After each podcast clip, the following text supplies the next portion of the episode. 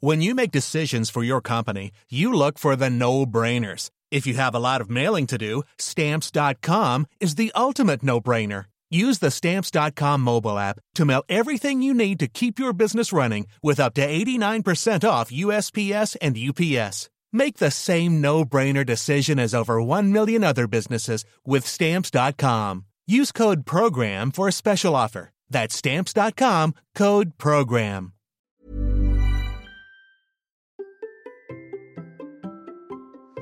Et si nous parlions enfin de ce fameux défi Ironman 2023 Allez, c'est parti. Bonjour, bonjour, c'est Bertrand et bienvenue dans Kilomètre 42, le podcast dans lequel nous parlons de course à pied, mais surtout de mouvement et d'un mode de vie plus sain pour lutter contre la sédentarité. Mon ambition est de devenir champion du monde de mon monde et de vous aider à en faire de même en vous lançant vos propres défis. Toutes les semaines, je partage mon expérience, des conseils, des rencontres avec des personnes inspirantes. Et aujourd'hui, je vous propose un nouvel épisode à la fois en mode dernier ravito avec une bien de récupération et à la fois coaching.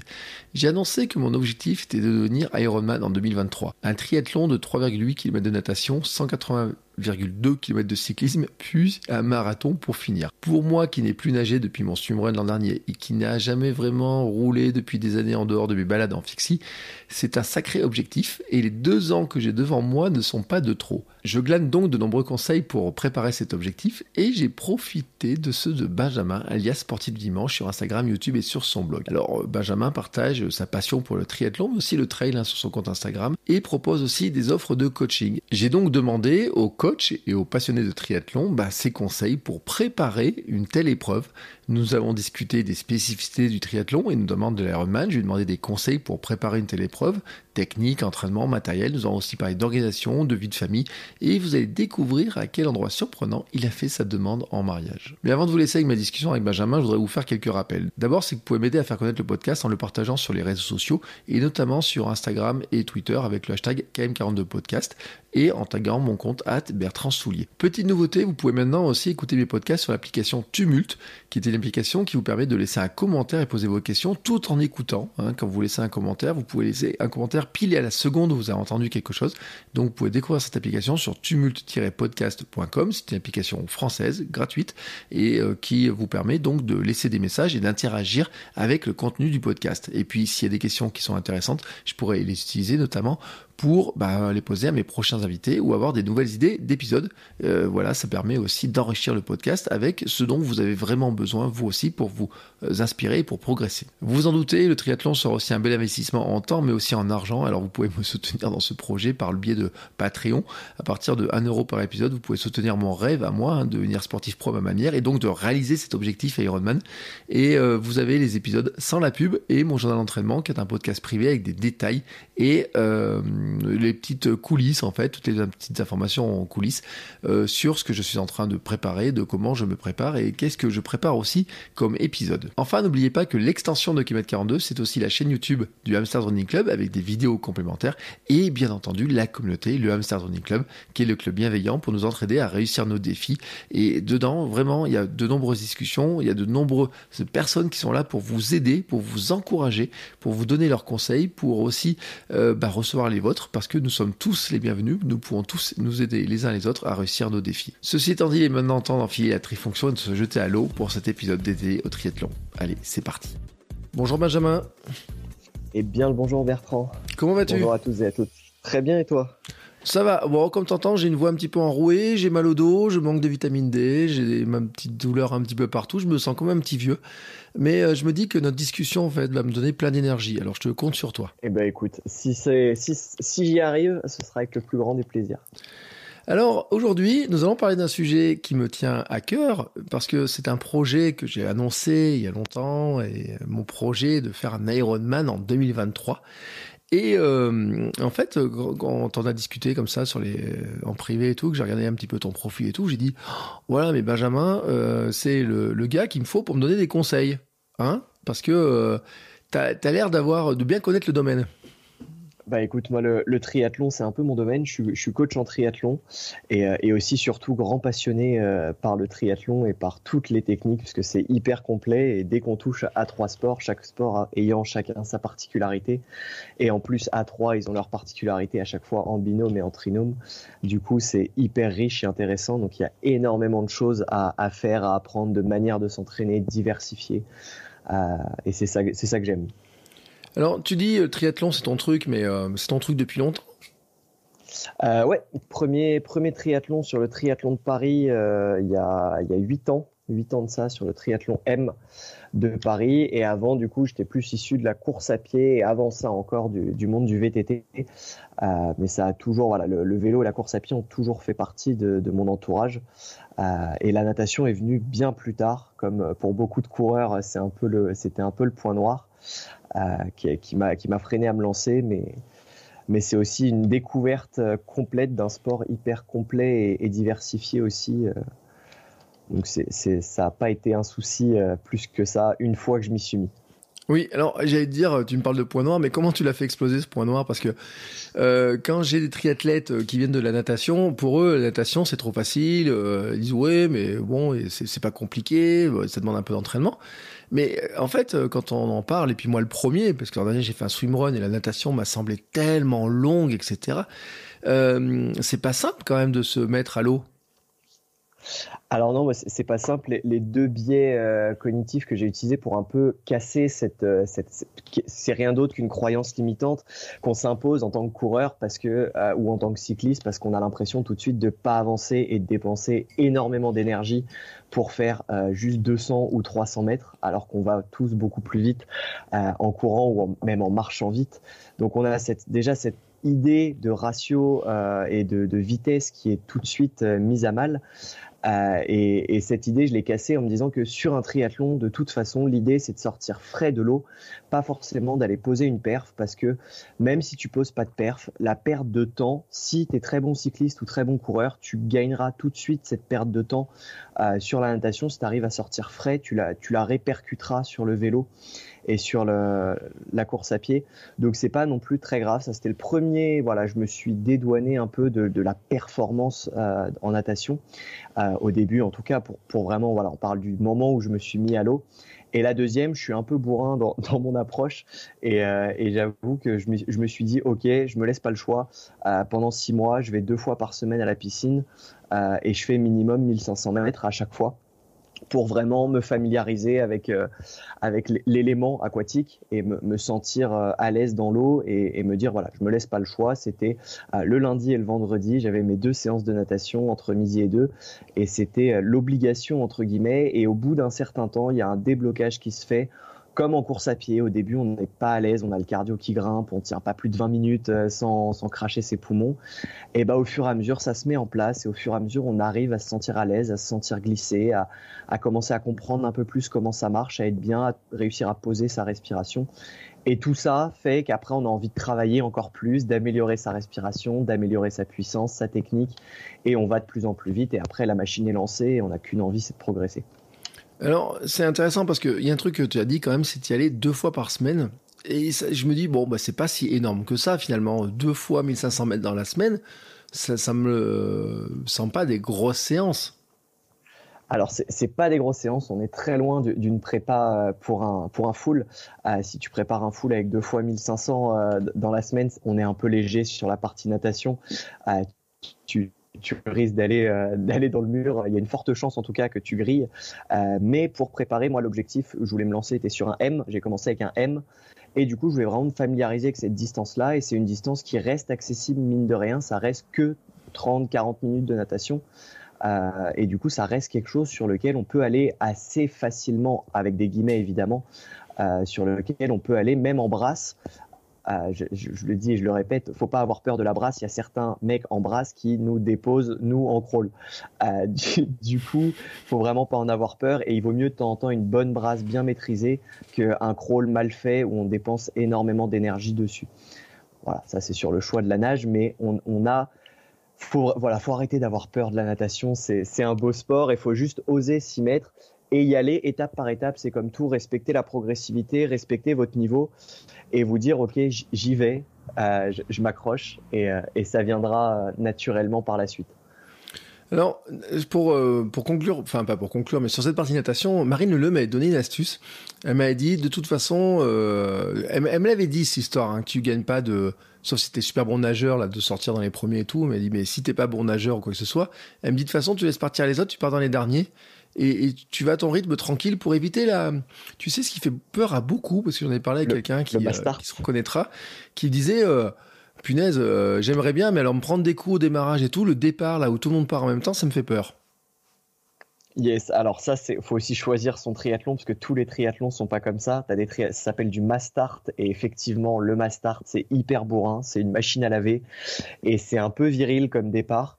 Euh, les filles sont un peu plus privilégiées entre guillemets parce que soit elles partent avant, soit elles partent après. généralement, elles sont un poil moins nombreuses aussi. Euh, et un poil moins con que nous, les mecs aussi. nous, on, part en sprint euh, et, on se tire la bourre dès le début de manière un peu. Euh, voilà, c'est de l'ego au départ, mais ça, c'est vraiment les départs Mastart. Et il y a des triathlons, si le Mastart fait peur, alors soit il y a l'astuce de partir tout à la fin que j'ai appliqué sur certains triathlons et qui marche très bien parce que final tu remontes assez facilement et que ta puce ne se déclenche qu'au moment où tu passes la ligne de départ dans l'eau. Donc il suffit d'attendre derrière cette ligne, d'attendre pas longtemps, 10, 20 secondes, le temps que tout le monde aille se battre dans l'eau et toi tu restes au sec et t'attends euh, pour pouvoir les remonter et c'est beaucoup plus tranquille. Et sinon, après, tu as les rolling start, comme celui de l'Ironman des Sables, euh, où là, c'est un départ par vague toutes les 3-4 euh, secondes. Et là, tout de suite, c'est beaucoup plus fluide et tu te retrouves juste dans un bassin un, lundi midi ou un samedi après-midi où il y a un peu de monde dans ta ligne d'eau, mais sans plus. Quoi. Il, y du monde, mais pas, pas de quoi se prendre des coups de pied dans le menton ou des coups de, bras derrière la tête. Ouais, puis c'est pas les mamies qui discutent avec leur petite planche en battant des pieds tout doucement. Voilà. c'est ça, on les connaît. on les connaît, mais des fois, il y en a certaines qui nous, euh, qui nous dépassent. J'ai une pensée, il y a pas longtemps, quelqu'un m'a mis un commentaire qui me disait que sur une, euh, justement, une de ses mamies, en boitant des pieds, elle avait dépassé alors que lui, c'est de nager le crawl. Et je me suis dit, mais ça, c'est un truc qui peut m'arriver. À, tout moment, à tout moment elles, peuvent, nous dépasser. Il y en a qui sont très, très fortes. Mais en fait, euh, cette histoire de quand même, bon, moi j'en parle souvent parce que c'est vrai que c'est un point faible et et je sais que je manque de souplesse, que mes chevilles, que mes jambes, qu'il y a tout un tas de trucs qui fonctionnent pas comme il faut pour arriver à avancer, que, mais qu'il faut que ça se travaille, bien entendu. Mais tu auras une astuce quand même de dire il y a un entraînement qu'il faudra absolument travailler, il y a quelque chose qu'il faut absolument faire. Je sais pas, peut-être un exercice, tu vas me dire, et tu peux me dire, euh, toi, le truc que tu fais, tu demanderas aux euh, tu privilégies, tu sais, tu peux me dire, ça peut être de battre des pieds ou j'en sais rien quoi, mais il y a un truc que tu privilégies alors au niveau de, au niveau de l'astuce de battre des pieds, euh, je, je, te la conseille pas parce que si tu pars sur un triathlon, notamment pour les foules, tu vas avoir besoin de tes jambes et le fait de battre des pieds, tu vas énormément consommer d'un point de vue énergétique. Donc préserve tes jambes et bats le minimum juste pour te maintenir à l'horizontale, mais surtout évite de te propulser à l'aide des jambes. C'est vraiment les bras qui font le travail. Euh, moi, mon conseil, ce serait de nager, déjà d'y aller vraiment. C'est, ce serait de, de de casser cette cette croyance limitante euh, de dire c'est c'est pas mon élément, c'est pas pour moi, c'est c'est quelque chose pour lequel je suis pas fait. Euh, de base, on est tous pas fait pour courir ou pour rouler. C'est des choses qu'on a appris, the d'ailleurs. Et euh, et, et pareil, un entraînement moi qui m'a beaucoup servi, c'est l'entraînement sur poser la respiration, apprendre à respirer en deux ou trois respirations au début. mon premier triathlon, je l'ai nagé la tête full hors de l'eau, hors de l'eau. J'étais non-stop en, en, dehors de l'eau. Je suis sorti avec les trapèzes totalement congestionnés impossible de, faire autrement. Euh, mais du coup, j'ai travaillé ce point-là et, notamment un exercice pyramidal qui sert énormément. Euh, donc, c'est de respirer tous les 2, 4, 6, 8, 6, 4, 2 temps. Mm. Euh, sur, donc sur un bassin de 50. Donc c'est-à-dire que tu te forces en fait à te mettre en apnée sur ces périodes-là, donc vraiment à retenir ta respiration et à gérer ton souffle. Il euh, faut pas se focus sur la technique, sur être euh, à plat ou pas. Tu, tu peux essayer, mais c'est vraiment un focus respiration. Et sur cet exercice-là, alors si 8 c'est un peu trop long et trop dur, rester à 6, faire 2, 4, 6, 4, 4, 2 au début. Mais en tout cas, après, une fois que tu respires en deux temps et que tu as appris à respirer en 6 ou 8 ans, tu fais ça 10 fois de suite en laissant un 50 mètres de récup euh, en brasse pour laisser le temps à ton cardio de redescendre. Euh, tu auras l'impression d'à nouveau pouvoir respirer tous les deux temps et le deux temps va, te paraître super simple euh, une fois que tu as appris à, nager en apnée sur 8 ans qui, je le déconseille, hein, sur, un Ironman, ne nage pas en 8 ans. C'est vraiment un exercice pour apprendre à gérer son souffle et son oxygène au niveau du corps. Oui, eh ben, tu vois, déjà, on a gagné une astuce. Tu vois, c'est ce que j'aime bien, c'est qu'en fait, c'est gagner des astuces comme ça, on glane des petites astuces, etc. Euh, alors, ça, c'était la partie natation. Euh, bien entendu, bon, j'attaque par ça parce que c'est toujours moi le parti qui, qui me semble. Euh, et tu disais hein, qu'on a cette crainte, on se dit c'est pas pour moi. moi, je dis que je flotte euh, comme un bout de bois, en fait. Enfin, et encore, je, je pense que ça dépend du bout de bois dont on parle parce que euh, ma, mon problème de flottaison, en fait, c'est que j'ai l'impression que mes jambes, tu sais, elles, elles coulent et que en fait je lutte surtout pour arriver à avoir une espèce de position tu sais tu disais la position justement allongée d'avoir cette espèce de flottaison euh, qui pour moi n'est pas naturelle mais euh, je me dis que c'est peut-être pas que de la technique c'est peut-être euh, est-ce qu'il faut du gainage particulier? Est-ce qu'il faut être détendu? Est-ce que euh, on n'est pas obligé d'avoir cette flottaison finalement? Ce qui tient tes jambes, effectivement, c'est l'un des plus gros pôles de, dépenses et de freinage dans l'eau. C'est tes jambes qui tombent euh, avec l'ouverture des hanches aussi au moment de respirer. Il y a énormément de monde qui mettent un gros coup de hanche, alors que non, c'est que les épaules qui doivent, euh, qui doivent tourner. Le bassin et les jambes doivent vraiment rester euh, le plus alignés à la surface de l'eau possible. Et ça, c'est effectivement un travail de gainage au niveau de toute la ceinture abdominale. Euh, qui, est, intéressante à faire, mais qui en triathlon est indispensable parce qu'elle est intéressante pour la puissance en vélo et elle est indispensable pour le maintien et la vitesse en course à pied aussi. Donc c'est évidemment un travail de, gainage à côté à faire et de, travail euh, de, différent, de vraiment de, renforcement musculaire à faire à côté. Euh, mais qui te servira dans les trois disciplines. Et il faut pas hésiter à contracter évidemment ses abdos au moment où tu nages, mais pas trop non plus. Bon, eh ben écoute, euh, ça veut dire qu'il faut que je reprenne mon, mon gainage, mais en fait, bon, je dis je reprenne, mais c'est, euh, je, je, l'avais un petit peu stoppé pendant mes petites périodes de pause, etc. Mais je l'ai vraiment déjà repris, hein, et puis vraiment, euh, je vais en salle de muscu, donc pour travailler aussi notamment cette partie haute du corps qui est qui est un, de mes points faibles en fait. Je manque de, force en plus vraiment. Mais maintenant là, on va on va attaquer sur la discipline suivante. Hein. On va quitter, euh, j'allais dire les palmes, mais même pas, parce qu'on n'a pas le droit de nager avec des palmes. Euh, on, va, partir sur le. C'est interdit effectivement. enfin moi je chose du 47, alors on va dire que c'est des demi palmes, mais euh, ça m'aide pas plus à avancer, hein, franchement. Mais maintenant on va partir sur le vélo. Et alors l'enchaînement euh, vélo comme ça. Euh, alors il y a déjà une, euh, j'en avais discuté avec certains, c'est que c'est vrai que le triathlon, l'une des euh, caractéristiques, c'est qu'on passe d'un sport allongé, la natation, à des sports où on est euh, verticaux. Il faut se passer de l'un à l'autre. C'est ça, il y a, une, une, période de transition et c'est justement l'étape de transition avant de passer au vélo. Il y a quand même une partie non négligeable sur la transition et sur toute cette ère de transition entre la natation et le vélo où il faut réussir à être efficace, à enlever sa combi, ses lunettes, son bonnet, à réussir à mettre ses chaussures et son casque, à gérer la nutrition, sécher les pieds, mettre des chaussettes ou pas. Il y a toute une partie équipement qui est à réfléchir sur, euh, sur cette partie-là. Et après, d'un point de vue musculaire, effectivement, on passe d'un point de vue euh, quasiment d'extension au niveau des lombaires à un point de vue euh, d'arrondi au niveau des, des lombaires qu'il qui faut gérer aussi. Et c'est toute la chaîne euh, dorsale qui est, qui est, mise à mal et qui est mise, qui est mise au travail forcé à ce moment-là. Euh, et, le plus gros des soucis n'est pas forcément entre la natation et le vélo. Euh, ça, c'est vraiment plus l'expérience. Euh, le, problème n'est pas là sur musculairement. Musculairement, on va avoir un problème sur le travail concentrique du vélo à la course à pied où on passe en excentrique, où là vraiment on va sentir une sensation de jambe légère à laquelle il faut pas se fier, mais on y reviendra juste après. là, le problème de la natation, le plus souvent, celui que je rencontre, c'est vraiment celui du froid et celui de on sort de l'eau d'un élément aquatique. Ok, on a le cardio au tampon, mais le cardio redescend euh, assez rapidement sur l'aire de transition. Euh, parce que mine de rien, on, arrête et on, temporise pendant 3, 4, 5, 6, 7 minutes. Mm. Euh, on temporise, donc le cardio a le temps de se reposer un peu. mais c'est surtout le froid parce qu'on est trempé, on a les cheveux trempés, on monte sur le vélo. certains ont des vélos aéro hyper profilés, peuvent monter à 40 km heure. sur certains départs où il fait 11, 12, 15 degrés, ou alors il y a un peu de pluie ou un peu de vent, tu très vite fait d'attraper froid sur le vélo et de pas réussir à te réchauffer tout du long. Et c'est une des dépenses énergétiques les plus importantes qu'il faut prendre en compte aussi, la météo sur le vélo. Et après, faire attention, ça me fait sourire parce que je l'ai vu sur l'Ironman euh, de, de, de Sable d'Olonne. Si elle nous écoute, peut-être qu'elle se, elle se reconnaîtra. Euh, une, une, demoiselle qui avait un vélo full aéro, tout équipé, bien. Le vélo était magnifique, la position aéro était parfaite. On sentait que c'était travaillé. Elle avait un coupe-vent à moitié, trois quarts ouvert, qui faisait parachute. Mm. Donc oui pour le, vélo aéro, euh, non au, coupe-vent parachute, ça annule, voire ça te freine beaucoup plus que les gains que tu auras cherché à mettre sur ton vélo.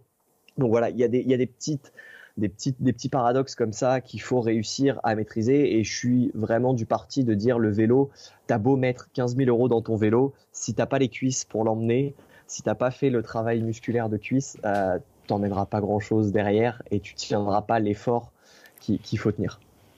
Ouais, bon, bah, en tout cas, euh, les 15 000 euros sur le vélo, pour le moment, moi, je ne suis pas. Non, mais en plus, c'est vrai que c'est un sujet qui est, dont on, qui est, important, c'est que euh, le triathlon était, est réputé pour être un, un, sport qui coûte euh, cher quand même, mais la grosse partie, c'est finalement le vélo. Bon, après, il y a un peu les combis, les choses comme ça, mais c'est vrai que l'histoire du vélo, moi, j'étais allé voir notamment l'Ironman de Vichy, c'est vrai que tu dis, il y en a, ils ont des, des machines de guerre, quoi, ils ont des avions. Ah, il y, en a, tu, te demandes ce qu'ils font dans la vie pour pouvoir aussi euh, se payer ça, parce que de temps en temps, il y, a, le prix d'une voiture qui est posée sur, un parc à vélo, et, tu te demandes, bah après c'est de la passion, chacun met son argent où il veut, l'enjeu n'est pas là.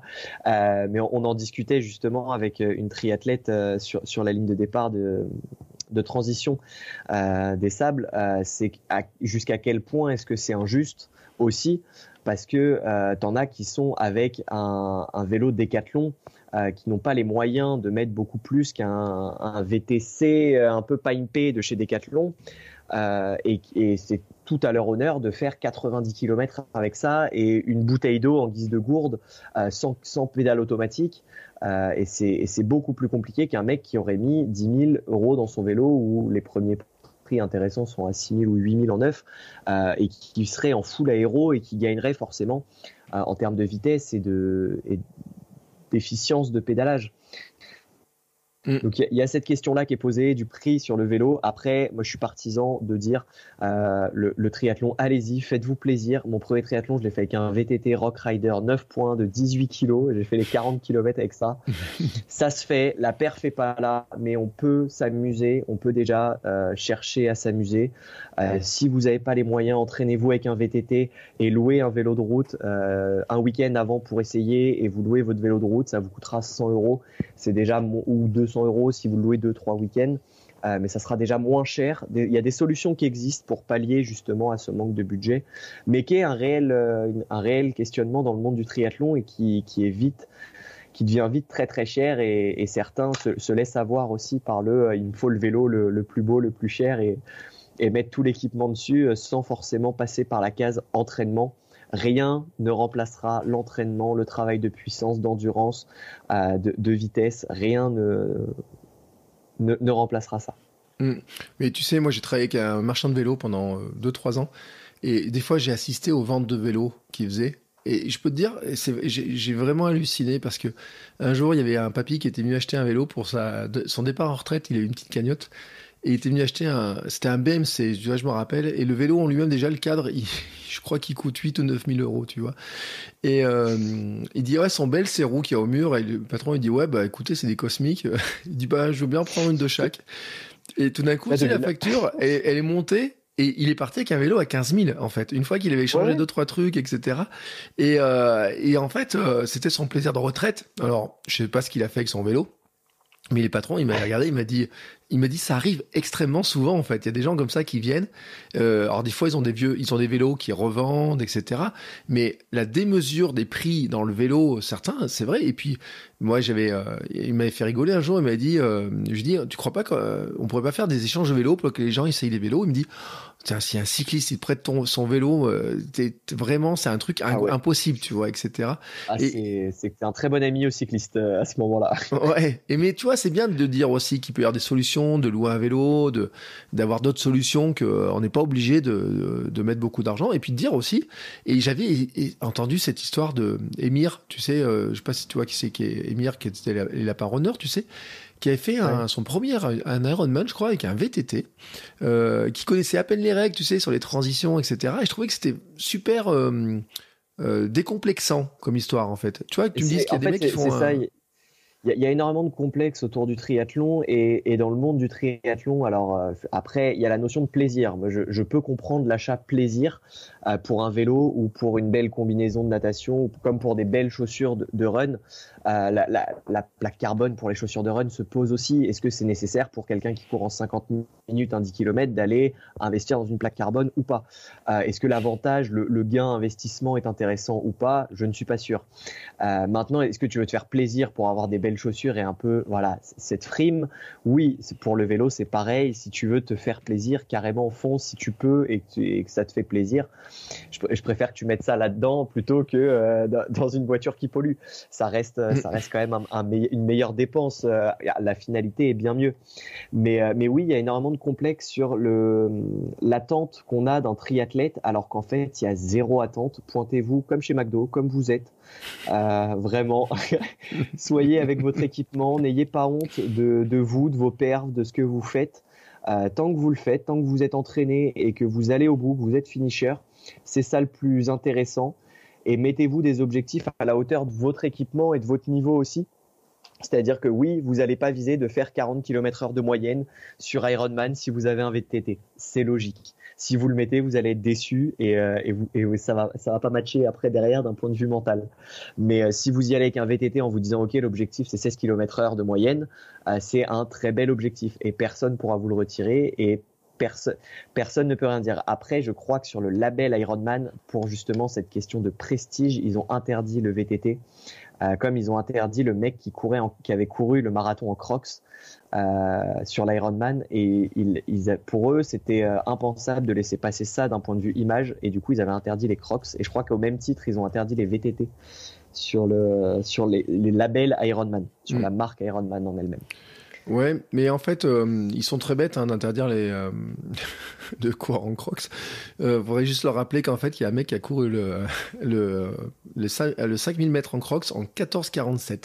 Je, je redis bien, hein, 14 minutes 47, le 5000 mètres en crocs. comme quoi, comme quoi, la chaussure et l'équipement ne complétera jamais, jamais un bon entraînement. Et, euh, et j'en ai parlé, on en avait parlé dans un live parce que vous avez rigolé. Et toute la famille, euh, c'est une famille américaine qui court en Crocs. Ils, sont d'origine, euh, ils s'appellent pas de chef, bah, la famille pas de chef. Et ils courent en Crocs. Toute la famille court en Crocs. Et ils ont fait des marathons en Crocs avec des temps, mais vraiment. Euh, attends, c'est le semi-marathon, tu vois, je suis en train de chercher, en 1h11, tu vois, le truc comme ça. Et quand tu te dis, euh, on est tous, euh, tu vois, en train d'essayer de passer sous le 5 km en 20 minutes, etc. Et puis t'as le mec qui double en crocs. Euh, et j'ai envie de dire presque en, en, slip de bain, parce que j'en ai vu sur des marathons qui couraient, tu sais, tu vois le costume de Borat? Ouais. j'ai vu, un, j'ai vu des vidéos avec quelqu'un qui s'était fait doubler par un mec bien en Borat et euh, qui était euh, qui s'était pris une, une, claque mais monumentale tu vois et c'est là où ah bah. vraiment l'histoire des vêtements etc mais après je comprends hein, que sur le plan euh, prestige un Ironman un mec qui court en Borat en Crocs à l'arrivée sur le ils sont pas heureux c'est ouais c'est pas ce que cherche le, la licence Ironman en tout cas c'est ça. Mais après, des histoires comme ça de mecs qui, sans équipement, font euh, des, des, perfs incroyables. En ultra, t'en as des histoires comme ça à l'appel des mecs qui vont avec leur, jogging domios et des, sandales, euh, des vieilles sandales, euh, et qui vont te poser une perf sur le grand raid. Il y en a des histoires comme ça. Euh, il y, en a plein. Et c'est pour ça qu'il faut arrêter de mettre l'équipement en survaleur. On se fait plaisir, c'est un achat plaisir. Changer de chaussures pour la protection en course à pied, pour la protection des articulations, oui. pour, pour économiser son capital santé, oui. Euh, maintenant, c'est pas nécessaire tout le temps sur la partie course à pied et tout est possible si vous vous entraînez, si vous y croyez à fond et que vous vous donnez les moyens de le faire, c'est possible. Ouais, mais c'est bien de le dire parce que c'est vrai que et puis sur ces histoires de vélo, c'est vrai que euh, le, truc de dire oui, euh, attends, moi j'ai allé avec un avec un D4 ou je sais pas quoi. Alors moi j'avais dit, euh, tu sais, moi je suis très intéressé par le gravel et bientôt on parlera de gravel d'ailleurs, je, je, précise. Et parce que moi ce qui m'intéresse en fait, en fait il y a un truc qui m'embête dans le vélo et je sais pas toi comment tu le gères, c'est que quand même les routes, c'est quand même bourré d'un nombre d'abrutis sur les routes. En, en, vélo ou en voiture? Ben les abrutis alors, attention, je vais peut-être pas me faire des amis, mais en fait, je pense qu'il y en a autant des deux côtés. Et euh, mais qu'il y a une espèce de système un peu de défense. Hein. Les cyclistes qui des fois ils font exprès de se mettre un peu en groupe euh, justement pour faire un peu de masse ils sont, des fois, ils sont un peu pénibles. Mais c'est vrai que, par contre, les bagnoles qui frôlent et qui font pas du tout attention aux cyclistes, il y en a quand même un bon paquet. Et euh, en plus, avec les SUV, je trouve que c'est encore pire en pire. C'est ouais, c'est ben, juste le coup de vent que tu te manges de l'aspiration de la voiture déjà est pas fou. Euh, deux, choses à rappeler là-dessus. La première, c'est au niveau euh, législation. Euh, on a le droit de rouler à deux vélos de face, euh, c'est légal, et que la voiture qui te double a le droit de couper une ligne blanche. Avis à tous nos, nos, copains automobilistes, vous avez le droit de dépasser une ligne blanche si vous doublez des cyclistes. Alors évidemment qu'il y ait personne en face et que ce soit faisable comme comme dépassement, mais vous avez le droit de, de de, doubler, même s'il y a une ligne blanche, des cyclistes. Et les cyclistes ont le droit de rouler à deux de front. C'est euh, inscrit au code de la route. Euh, c'est juste à accepter et il faut, faudrait vraiment, on est d'accord sur le fait qu'il faudrait vraiment, il y a beaucoup d'efforts à faire sur le, vivre ensemble. Hmm. Et d'ailleurs, ça me fait penser euh, à Anne de Midnidou qui le racontait souvent hein, sur ses entraînements que ils ont vraiment eu des problèmes avec avec son copain hein, sur les, toute la partie justement de bah de des entraînements vélo, hein, des, des, gens même qui se sont arrêtés presque, ils ont failli se battre, etc. C'est ah oui, c'est incroyable. Hein. T'en as plein, ça. ça, ça nous, enfin, je pense que si t'es cycliste, ça t'est déjà arrivé une fois ou deux d'aller au, au lance-patate euh, avec un automobiliste parce que euh, il a démarré au feu vert, il a tourné à gauche et il a oublié que euh, bah, quand tu tournes à gauche, le feu piéton et donc cycliste est vert pour ceux qui traversent la, la, rue perpendiculaire et que du coup tu peux avoir des cyclistes qui arrivent à 25-30 à l'heure si c'est vert hmm. et que ça ils l'ont pas du tout calculé ça les énerve, leur erreur les énerve et du coup ils s'en prennent à toi mais si tu es cycliste et que tu roules, tu commences à bien rouler et à faire du, dénivelé en ville surtout, et à Paris c'est terrible pour ça, euh, c'est qu'il y a énormément de, de, stress, et même sur les routes de campagne, quand on double à 110 alors que c'est limité à 70 en te frôlant, t'as un peu envie de le rattraper le mec. Et surtout, souvent, tu le rattrapes d'ailleurs dans, les bourgs un peu plus loin, mm. quand euh, il y a des stops et des feux rouges, tu le rattrapes la ville d'après. Et là, t'as très envie de toucher à son rétro pour, euh, pour le corriger légèrement. et tu sais que moi, j'ai roulé en fixe pendant euh, pas mal de temps, mais avec mon fixe, le nombre de voitures qui me doublaient n'importe comment et que je rattrape systématiquement au feu d'après, etc. il y en a même d'ailleurs, euh, moi je suis à Clermont-Ferrand et euh, je pense avoir traversé un jour, avoir roulé peut-être 10 bornes avec une voignole qui systématiquement il avançait, il doublait n'importe comment et puis au feu d'après je le rattrapais. Et on a dû traverser presque toute la ville hein, comme ça, on avait à peu près le même chemin. Et euh, je pense qu'au bout d'un moment il s'est demandé si je le suivais pas parce que bon je le suivais pas du tout, j'avais autre chose à faire que ça, mais en fait c'était vraiment marrant parce que en fait, les, les, voitures passent leur temps à accélérer le plus vite possible et puis s'arrêter au feu suivant quand un cycliste, il a une vitesse qui est quand même plus, euh, plus, régulière, on va dire. Après, c'est vrai qu'en tant que cycliste, on peut être amené à griller des feux rouges parce que c'est relou de s'arrêter. Euh, on a aussi des, en tant que cycliste, des petites erreurs et des petits travers qu'il faut aussi euh, reconnaître. Et il y a beaucoup de cyclistes très agressifs euh, qui, sont prêts à, en découdre aussi au moindre, euh, qui, qui laissent pas passer grand chose. Euh, moi, je, suis plutôt chill et j'ai pas le, physique de toute façon pour aller me bagarrer, donc donc je vais pas chercher la bagarre tout simplement. mais mais c'est vrai qu'il y a il y a une citoyenneté à avoir sur et, et, les voitures qui accélèrent juste pour consommer du gasoil en ville, ça ne sert à rien de doubler un vélo. Dans 95% des temps, ça ne sert à rien de doubler un vélo en ville. Il mm. va te redoubler s'il est sur la même route que toi prends ton mal en patience, perds tes deux minutes et tant pis. Ouais.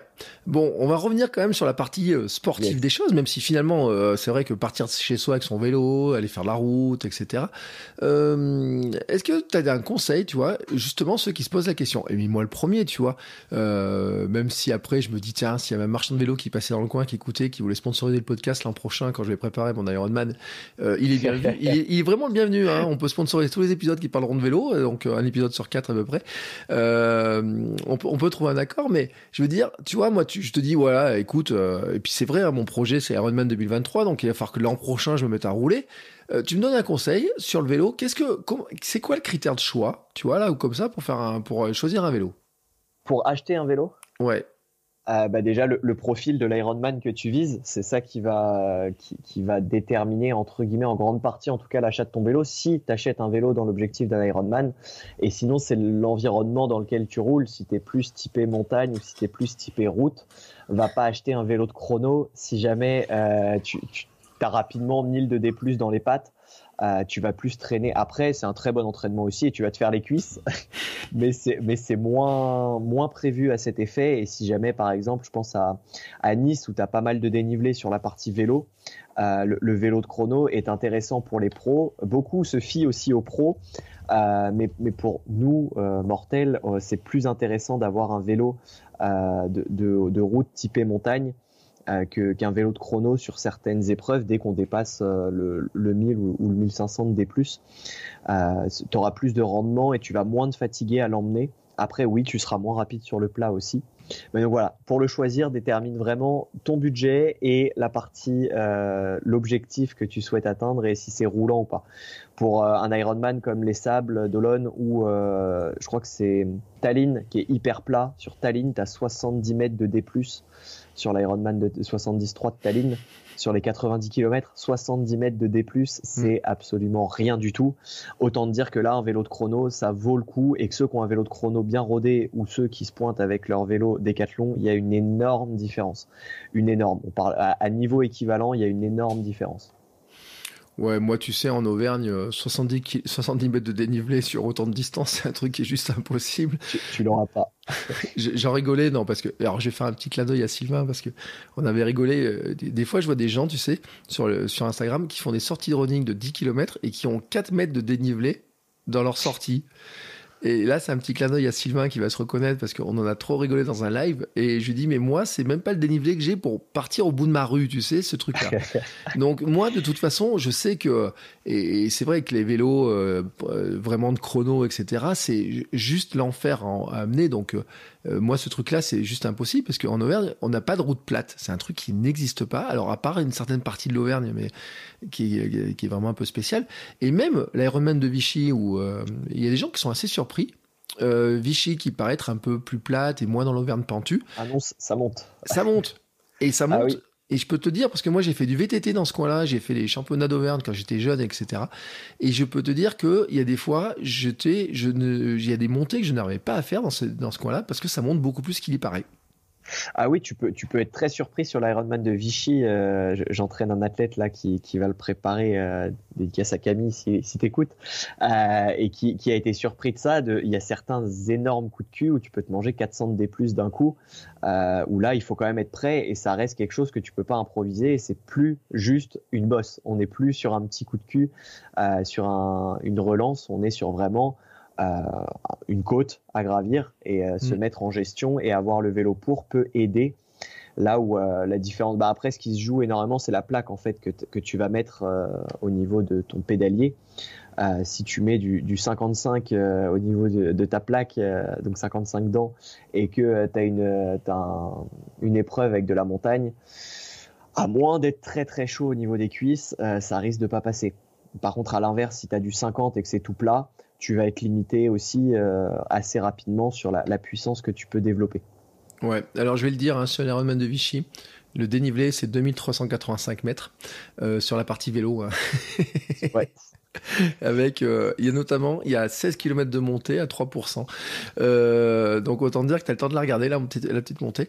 Euh, mais voilà, ça fait partie du charme, en fait, hein, du, du, coin, comme ça. Et tous ceux qui l'ont fait savent que le parcours, il est magnifique et, et, autres. Mais euh, faut, faut le dire, il y a deux belles côtes sur le parcours, hein, sur la boucle.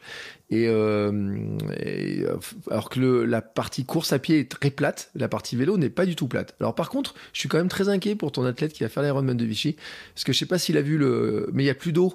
oui, bah si. Alors ils ont ils ont fait une annonce normalement, ce sera rempli. Euh, ils, vont réussir à le remplir et ça y est, ils, ont communiqué dessus. L'Ironman aura bien lieu et, et le plan d'eau sera, le barrage a été réparé, le plan d'eau sera à nouveau rempli et pourra accueillir l'Ironman. Ouais, parce que pour situer l'anecdote, hein, c'est qu'il y a une, vanne du barrage qui a, qui a lâché et euh, qui s'est vidée juste euh, début juillet, là, quand tous les touristes voulaient arriver, que les restaurants voulaient ouvrir les terrasses. Alors bon, avec le temps qu'il fait en Auvergne en ce moment, je peux te garantir que euh, là, on est sous la flotte, pas possible. Mais c'est vrai qu'ils s'étaient totalement vidés et ils étaient un peu dégoûtés. Mais bon, s'ils arrivent à réparer, c'était un peu leur, leur grande crainte hein, de savoir s'ils arriveraient à sauver un peu la saison d'été. Bon, bah tant mieux. Bah, après une année euh, que, ruinée par le Covid, euh, tous les athlètes étaient un peu sur les dents aussi de savoir si c'était pas le sort qui s'acharnait euh, sur, sur l'Ironman de Vichy qui avait déjà été annulé l'année dernière comme beaucoup d'autres courses. Ça aurait fait, ça aurait fait beaucoup. c'est un peu le pompon. Mais du coup, non. Normalement, tout, tout a lieu. ça a été réparé. Alors, il y a une question qui se pose euh, de beaucoup, et puis on en a débattu il n'y a pas très longtemps, parce que j'ai une question qui a été posée notamment. Euh, tu sais, les gens qui font de la course, euh, la course à pied, on parle beaucoup d'entraînement, de vitesse, de VMA, de seuil, de sortie longue, d'endurance fondamentale, etc. Est-ce qu'en vélo, on a le même type d'entraînement, d'exercice? Je veux dire, il y a des exercices qui seraient plutôt où on peut faire du fractionné, de l'équivalent des fartleks, etc. Alors il y a énormément de similarités euh, sur les deux, euh, mis à part que, alors il y a un débat sur le travail de puissance et le travail de cardio. Je rentrerai pas là-dedans euh, parce que c'est un très très long débat sur savoir si on s'entraîne plutôt à la puissance ou au cardio. Il y a, il y a les capteurs de puissance qui sont en train d'arriver sur la course à pied aussi. Est-ce que c'est vraiment utile? Voilà. Moi, je, reste persuadé, euh, assez minimaliste dans l'approche. Je reste, en tout cas pour, notre niveau et au début, en tout cas, ça, convient très très bien euh, que diversifie tes entraînements avant d'attaquer tout travail de puissance qui est extrêmement traumatisant d'un point de vue musculaire, tendineux, essaye d'avoir une bonne base de volume. Euh, ça, c'est indispensable. Donc, avant de commencer ta saison de puissance, euh, essaye vraiment de voilà d'être habitué à, rouler pendant 100 km. Si tu prépares l'Ironman, il faut que 200 km, ça soit voilà ta sortie du dimanche longue où tu rentres, t'es fatigué, mais euh, mais sans plus le lendemain t'es remis quasiment. Et ça, il faut, il faut y aller petit à petit. Il faut commencer. On a tous commencé par des sorties de 20, 30, 40 km. Euh, et petit à petit, tu te mets un défi. Un jour, tu te lèves, tu te dis, OK, ce dimanche, je vais aller tuer 70 km. Euh, dans deux mois, j'irai tuer 100 km. Et petit à petit, comme ça, mois après mois, tu augmentes ton volume jusqu'à arriver à un volume logique par rapport à ce que tu prépares. Donc, c'est pour ça que je dis 200 km pour toi sur, euh, sur, un Ironman full. c'est une sortie qui doit pour toi devenir assez rapidement très digeste pour pouvoir travailler après en puissance et gagner. Après, tout dépend si tu vises finisher ou si tu vises aussi le chrono, un chrono particulier. Euh, ça, c'est à toi de le dire parce que si tu vises un chrono particulier, qui dit chrono particulier dit allure particulière et donc dit qu'il faut que tu t'entraînes à rouler longtemps à certaines allures. Donc là, pareil, tu as, l'équivalent de, des fartlek, mais de, des travails de seuil où tu viens travailler un, un poil au-dessus ou à ta vitesse pure pour travailler justement toutes tes filières euh, énergétiques et musculairement ce que tu développais ton muscle pour qu'il soit habitué à atteindre cette vitesse-là et à rouler à cette vitesse-là. Mais donc tu retrouves du travail de puissance comme en course à pied, du travail de vitesse comme en course à pied, euh, du travail de fond comme en course à pied, lent. Faut pas hésiter à être lent sur le vélo, à faire beaucoup, mais lentement, facilement, en étant facile comme en course à pied. Et il y a une partie que beaucoup oublient, c'est l'efficience de pédalage sur la partie vélo. Euh, c'est-à-dire la, manière dont on va pédaler. Pour beaucoup, le pédalage est inné, entre guillemets, à partir du moment où on a appris à pédaler, on sait pédaler. Euh, non, le pédalage s'apprend. La manière de pédaler s'apprend, surtout si vous avez des cales euh, auto, des chaussures automatiques, parce qu'il y a une partie de traction, il y a un temps mort qu'il faut savoir gérer au niveau du, pédalage. certains, certaines plaques vont vous aider euh, les, ovales. Alors pareil, il y, a, un débat dessus, mais, euh, mais pour, pour, moi, ça aide à annuler un peu et à effacer un peu le, temps mort. Euh, que vous auriez quand la, jambe droite est en haut, la jambe gauche est en bas. À ce moment-là, aucune des deux ne pousse ou ne tire. Donc il y a ce qu'on appelle un temps mort dans le pédalage. Et ça, c'est l'efficience de pédalage se travaille avec un exercice hyper efficace qui est de pédaler à un seul pied. Euh, c'est un peu contre-intuitif, mais ça marche super bien parce qu'au moment où tu roules qu'à un seul pied, donc tu poses ton pied sur un, ça marche bien sur home trainer, tu poses ton pied à côté sur un tabouret ou quoi, et tu tournes ta jambe toute seule. Alors à faire pendant 30 euh, secondes, une minute, pas besoin d'aller euh, très longtemps, vous allez voir, la cuisse va vite saturer. mais, mais tout de suite, tu sens que eh ben, quand il n'y a plus l'aide de l'autre jambe pour appuyer, il y a un effort haute qui est à fournir, il y a un pédalage différent à assurer euh, et notamment une traction à venir chercher euh, et qu'en fait les deux fonctionnent conjointement. C'est pas juste appuyer et écraser la pédale, c'est pas que ça. Donc voilà. Donc c'est aussi hyper riche, varié. je te conseille aussi de varier tes entraînements en eux-mêmes, c'est-à-dire faire du vélo de route, aller à la montagne, aller sur des grandes lignes droites, faire du plat, mais aussi faire du VTT enfin changer ton approche du vélo pour pas aussi te lasser parce que préparer un 180 bornes de vélo euh, à l'économie parce qu'il faut arriver frais pour le marathon à peu près mm. euh, c'est quelque chose qui, qui s'improvise pas et tu vas manger tu risques de manger énormément de vélo et pour pas te lasser essaye de varier tes entraînements tes séances le type de séance et le type de vélo aussi que tu utilises voilà, je crois que j'ai été complet, j'ai pas mal parlé là. Ouais, non, mais c'est bien, c'est vachement intéressant parce que euh, c'est vrai, tu vois, moi je me suis dit euh, un truc, euh, comme ça, euh, qu'est-ce que je vais me faire? Allez, 2023, je me, je me lance sur l'Ironman. Voilà, bon, un défi, tu sais, c'est toujours des trucs à la con, comme ça, tu te dis, puis bon, un jour ou l'autre, il va falloir d'une bière. Il va bien falloir s'y préparer. Tu vois, je regarde mon vélo dans la grange, c'est mon petit. Euh, alors maintenant, il est plus en fixe, il a deux vitesses, mais je me dis, bon, attends, bon, faire 25 bornes avec celui-là, c'était facile.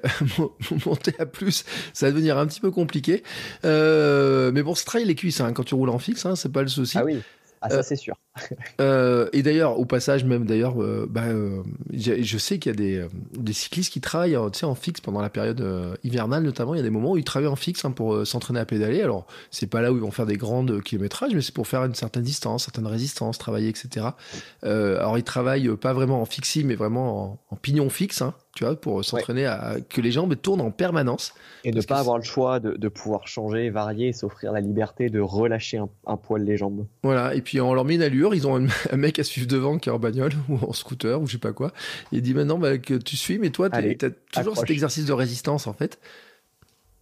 C'est ça, et ça c'est un peu l'équivalent du seuil en course à pied, c'est vraiment venir euh, presque à la saturation, mais pas vraiment. Euh, et, tu viens chercher euh, cet état de fatigue où tu vas pas exploser, mais tu vas arriver par contre sec. C'est des séances où tu finis, euh, tu es content d'arriver, généralement. Mm. bon, alors ça, bon, le vélo, on en a bien parlé. Alors bien sûr, maintenant, on va descendre de notre vélo. Hop, on reprend nos petites, on va courir jusqu'à aller chercher nos baskets. Euh, le marathon, alors en apparence, moi je dis, bon, courir, euh, alors tu le dis, hein, courir ça s'apprend, etc.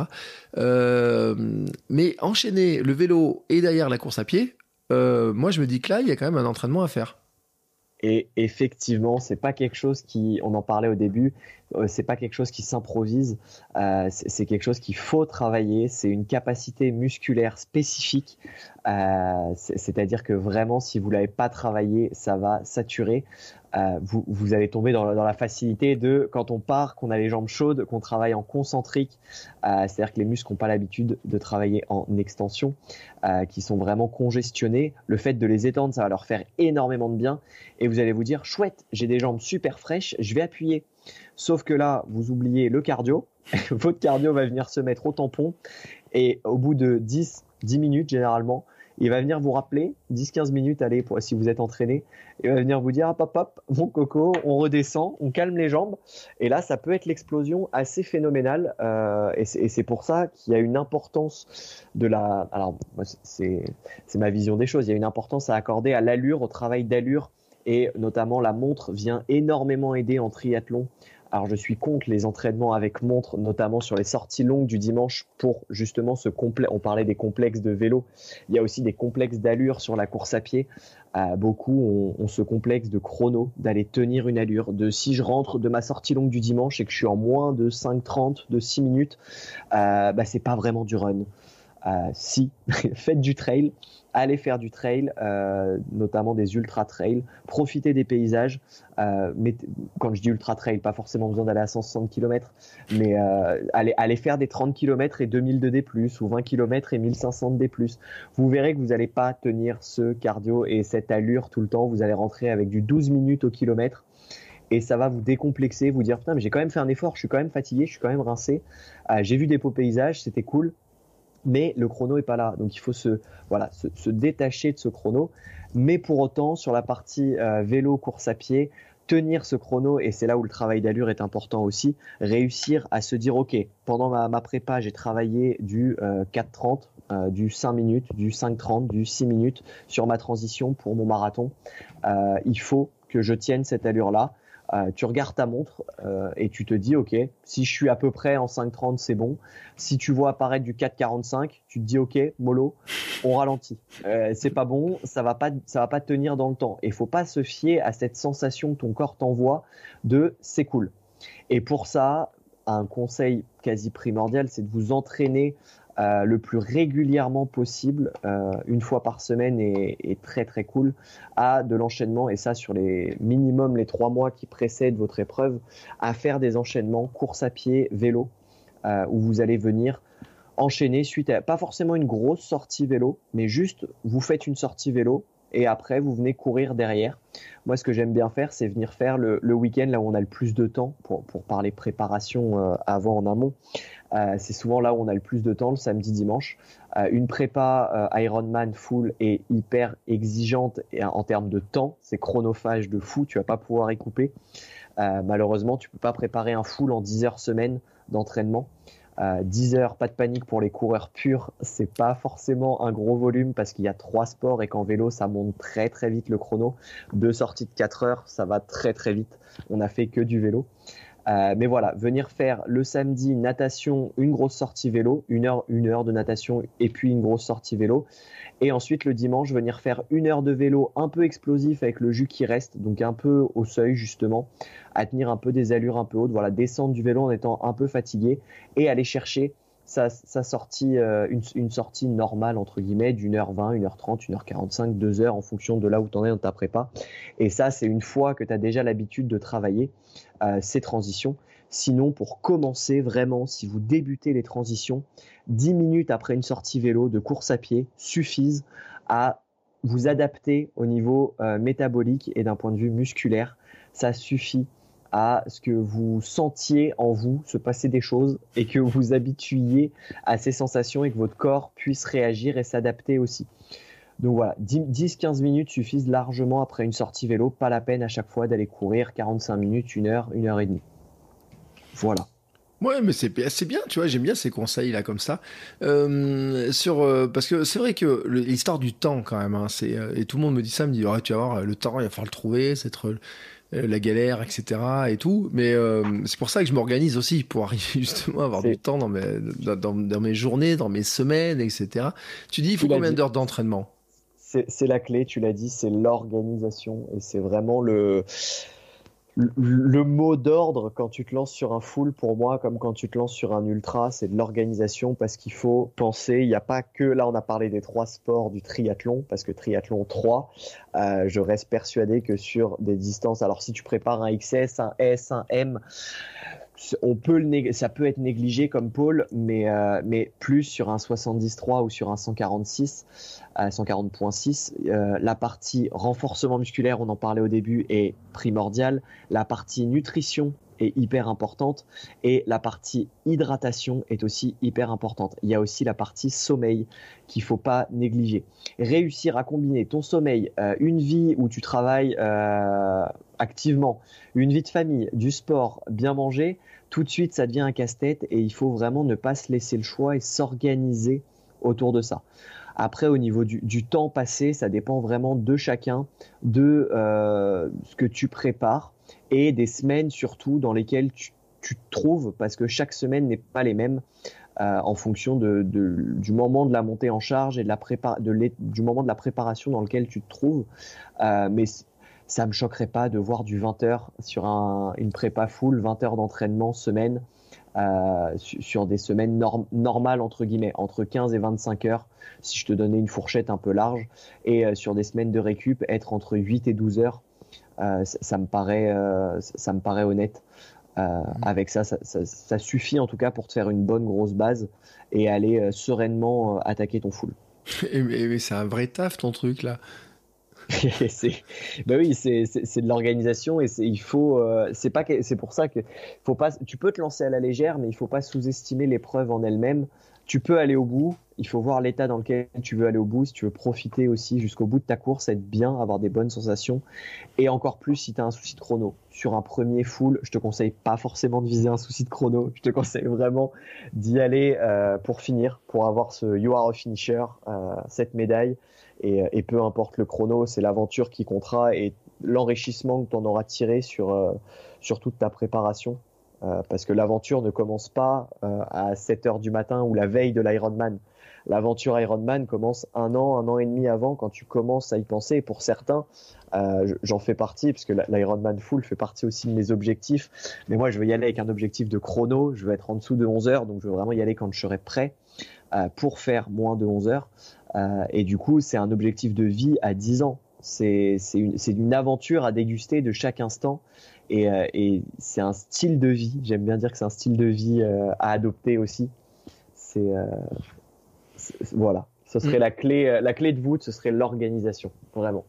Ouais, mais c'est ce que je dis en fait. Hein. On en a parlé dans le live la semaine dernière, et puis je, vais, je diffuserai dans, dans quelques jours euh, bah, le live qu'on a enregistré la semaine dernière euh, je le diffuserai parce que en, audio, parce qu'il était très intéressant. On avait parlé avec Knack, notamment qui euh, Knack en vrac, euh, qui s'était lancé dans un ultra le week-end dernier, et on parlait justement de ce truc. Au départ, on part, on dit tiens, je vais faire une distance, je veux faire telle épreuve, etc. On a l'inspiration, on se motive, et on se rend compte qu'en fait, on aligne tout, tout, toute sa vie finalement sur et quand je dis toute sa vie ça paraît certains vont dire que c'est peut-être excessif mais en fait c'est pas excessif quand on arrive sur des des temps d'entraînement comme ça, etc. Parce que si on dort pas, on peut bien, peut pas bien s'entraîner. Si on mange pas bien, on peut pas bien euh, s'entraîner non plus. On récupère mal, on se fatigue, on peut se blesser, on fait la gueule. Euh... enfin voilà. c'est sûr, on connaît. Mais c'est effectivement, et alors tu soulèves un point hyper intéressant, c'est qu'on aligne toute sa vie autour de ça. Et dans ta vie, euh, il y a généralement une famille ou des gens autour de toi qui, vivent avec toi pour la majorité des, gens. Après, on peut, on peut être solitaire, évidemment. Euh, cœur sur vous, euh, les, solitaires. Euh, mais euh, on peut, quand on a une vie de famille, c'est tout de suite un investissement qui, et c'est une décision qui se prend à plusieurs pour moi en tout cas, de, mon point de vue. Si vous prenez cette décision tout seul dans votre coin, ça ne marchera pas parce que l'investissement est trop important et qu'à un moment donné ou à un autre, vous allez être dans l'obligation de choisir est-ce que je vais me faire un resto avec ma femme ou est-ce que je vais rouler 8 heures demain matin? Euh, si votre femme entend pas euh, ou votre mec entend pas que euh, vous, vous êtes en préparation et qu'il y a 8 heures à faire au plan d'entraînement et que vous n'allez pas pouvoir y couper, euh, et que si vous y coupez, bah, c'est votre grosse semaine qui est foutue et c'est trois semaines de montée en charge qui tombent un peu à l'eau entre guillemets. Euh, si elle peut pas l'entendre ou le comprendre, ça peut amener des clashs euh, au sein de la, de la maison et, et c'est pas souhaitable pour avoir une ambiance et une atmosphère d'évolution qui soit idéale. Hmm. Ouais, mais toi, ta femme, elle est, elle est à fond avec toi? Elle est, elle est triathlète. J'ai la chance, on partage la même passion. Elle a toujours été sur les lignes de départ avec moi. Euh, elle m'a toujours suivi dans toutes mes aventures. Je l'ai mise au triathlon et euh, elle a toujours été sportive, mais c'est moi qui lui ai fait goûter au triathlon. Et j'avoue que c'est quel plaisir de, de pouvoir euh, l'embrasser sous une finish line d'Ironman ou, euh, ou vivre des moments en ultra. On a fait des, des alors des, petits, c'est pas des ultras, des, grands trails, on va dire. Euh, sinon, les, trailers vont me frapper euh, derrière. Si, je dis ultra pour un 40 bornes, euh, on va, on va, on va me descendre. Mais, euh, mais voilà, on, a vécu des belles aventures à la Réunion aussi, très longues. et c'est toujours un plaisir de partager ça à deux. Et aussi, on parle le même langage. Mm. on, se comprend. Quand on dit, voilà, il y a une séance de fractionné, il y a un 8 x 1000 à faire tomber en 4 minutes au kill, on sait que ça va faire mal, on sait que c'est fatigant, on sait qu'avant on est sollicité mentalement, on n'a pas envie d'y aller, on sait qu'après on est fatigué. Euh, et c'est des choses qu'on comprend sans même le dire. Et d'où l'avantage d'être deux euh, là-dessus, euh, triathlète, j'avoue. Je suis assez content. ouais, puis alors, je vous le dis parce que si vous allez sur son compte Instagram, à Benjamin, vous allez au 2 avril, et au 2 avril, euh, enfin, alors je sais pas si c'était ce jour-là, si c'était le même jour ah, ou quoi que ce soit. Hein. C'était exactement ce jour-là parce que j'ai hésité avec le 1er avril et je me suis dit qu'elle allait prendre ça pour une blague. Voilà. le 2 avril, donc, le programme du 2 avril, c'était quoi alors? Vas-y, parce que il faut, faut que tu le racontes parce que quand même, moi je dis ça, il euh, y a pas grand monde qui l'a fait c'est vrai que c'est une belle anecdote. Euh, j'en suis assez content. Sur un coup alors je suis fou amoureux de ma copine, euh, Marine Poirier. Euh, tu te reconnaîtras, je pense qu'elle m'écoutera, parce que c'est ma fan numéro un. Et, et j'ai décidé de l'épouser. Elle était absolument pas au courant. Euh, et il y a une course très connue euh, à la Réunion, mis à part le Grand Raid dont tout le monde parle, euh, qui est la plus connue à la Réunion. Il y a aussi la 03000 en triathlon du coup, et c'est celle en fait où on nage dans le lagon de Saint-Pierre. Donc on est vraiment au niveau de la mer. Ensuite, on roule de Saint-Pierre jusqu'à Sillaos. Et là, c'est 45 km et 1400 de, de D+. Euh, et ensuite, on part de Sillaos et on va au Piton des Neiges euh, en courant. Et là, c'est du trail et c'est 11 km pour 1600 de D+. Euh, ce qui fait 0, 3000. On nage dans le lagon et on finit en haut au sommet de la Réunion à 3000 mètres d'altitude, 3082 je crois, euh, à peu près. Euh, et là, en haut, de la, en haut du piton des neiges, je lui ai demandé sa main et elle a dit oui parce qu'elle manquait d'oxygène et qu'elle était un peu fatiguée et, ça représentait. On est redescendu. Après, on est redescendu parce qu'il n'y a pas d'hélicoptère. J'ai pas réussi à privatiser l'hélicoptère pour venir nous chercher. Euh, du coup, on a dû redescendre aussi à pattes, donc re 11 km euh, et 1600 de des moins cette fois, avant d'arriver à l'hôtel pour 11h30 d'effort en tout. Euh, bien vanné en arrivant, on a éclaté une planche de charcuterie fromage et une bouteille de vin rouge et on a très bien dormi. Voilà, donc euh, Benjamin, vous avez compris, ils partent faire une course, ils se feront, euh, je sais pas combien d'heures d'effort, et elle arrive là-haut, dit Chérie, tu veux m'épouser? Hop, d'accord, allez hop, et maintenant on rentre à la maison. c'est exactement ça, c'est le niveau auquel on partage notre passion. c'est très représentatif. Non, mais je trouve que c'est génial. Et puis en plus, en regardant mon compte Instagram, euh, tu parlais de l'Ironman, donc le half hein, de Salut Dolon, c'était. Hein. C'est ça. C'est euh, alors c'est là. Il y a, y, a un litige de vocabulaire sur ce Ironman, ce fameux Ironman et ce label euh, où c'est la marque Ironman. On peut on peut porter un polo euh, Lacoste ou un polo Celio. ça reste un polo. mais du coup, Ironman a lancé sa marque et, a posé des 73 et des 140.6, donc des half ou des des, des full. et c'est rentré dans le vocabulaire courant de dire euh, j'ai fait un half Ironman. Le, la vraie, le vrai mot, c'est un triathlon L euh, de la marque Ironman mm. et un triathlon XL de la marque Ironman. Je te dis ça parce que euh, j'ai eu deux trois haters qui sont venus. alors pour moi, le débat n'est absolument pas là. J'avais dit de manière un peu, voilà. Moi, pour moi, sur mon t-shirt de finisher, il y a écrit Ironman. Je sais que c'est un, un 70.3. J'ai pas la prétention d'avoir dit que j'ai fait un full encore. Euh, mais il y a écrit Ironman aussi, au même titre que, les t-shirts de finisher de full. Donc, on peut dire que j'ai fait un Ironman, mais oui, ça reste un, 70.3 et pas un 140.6. Il y a une petite nuance à apporter euh, sur ces deux triathlons. Oui, mais ça reste, euh, ça reste un, bel, un magnifique effort que vous avez fait. vous avez une belle photo, vous êtes tous les deux à l'arrivée. Yes, on a, bah, rencontré une, amie sur Instagram, une, autre influenceuse, Léa, Léa Roth, tout triathlon, euh, qui nous a rejoint, euh, enfin qui donnait les médailles. En fait, elle était bénévole pour donner les médailles à la fin. Et en fait, ce qui a été vraiment beau sur cet Ironman là, c'est que ma copine est partie quasiment 50 minutes avant moi sur la vague de départ. Euh, nous, on est parti en tout dernier, les 25-30 euh, ans, on est parti tout dernier. De... C'est-à-dire que j'ai fermé derrière moi, il n'y avait plus que des bénévoles quasiment au moment où je suis parti. Euh, ce qui représente un gros avantage psychologique parce qu'on a, j'ai passé ma course à remonter des gens, mm. euh, contrairement aux femmes qui sont parties devant, qui ont passé leur course à se faire remonter. Euh, pour, pour, la plupart, pas pour toutes. Hein. Il y a des femmes qui, qui ne se sont pas fait remonter du tout, qui sont extrêmement solides. Euh, attention au débat adjacent, mais mais du coup, c'était très cool parce que je l'ai rattrapé sur le troisième tour de la course à pied. Donc c'est trois tours en course à pied d'une boucle. Euh, je l'ai rattrapé sur le troisième tour. Et, euh, et je l'ai rattrapé au moment où il y avait euh, son grand-père qui nous prenait en photo. Du coup, on a une photo de nous deux en train de courir l'Ironman ensemble. Et après, elle m'a dit quand même, et c'est là où on sait qu'on parle la même langue, c'est qu'elle m'a dit non, t'inquiète, finis ta course à ton rythme.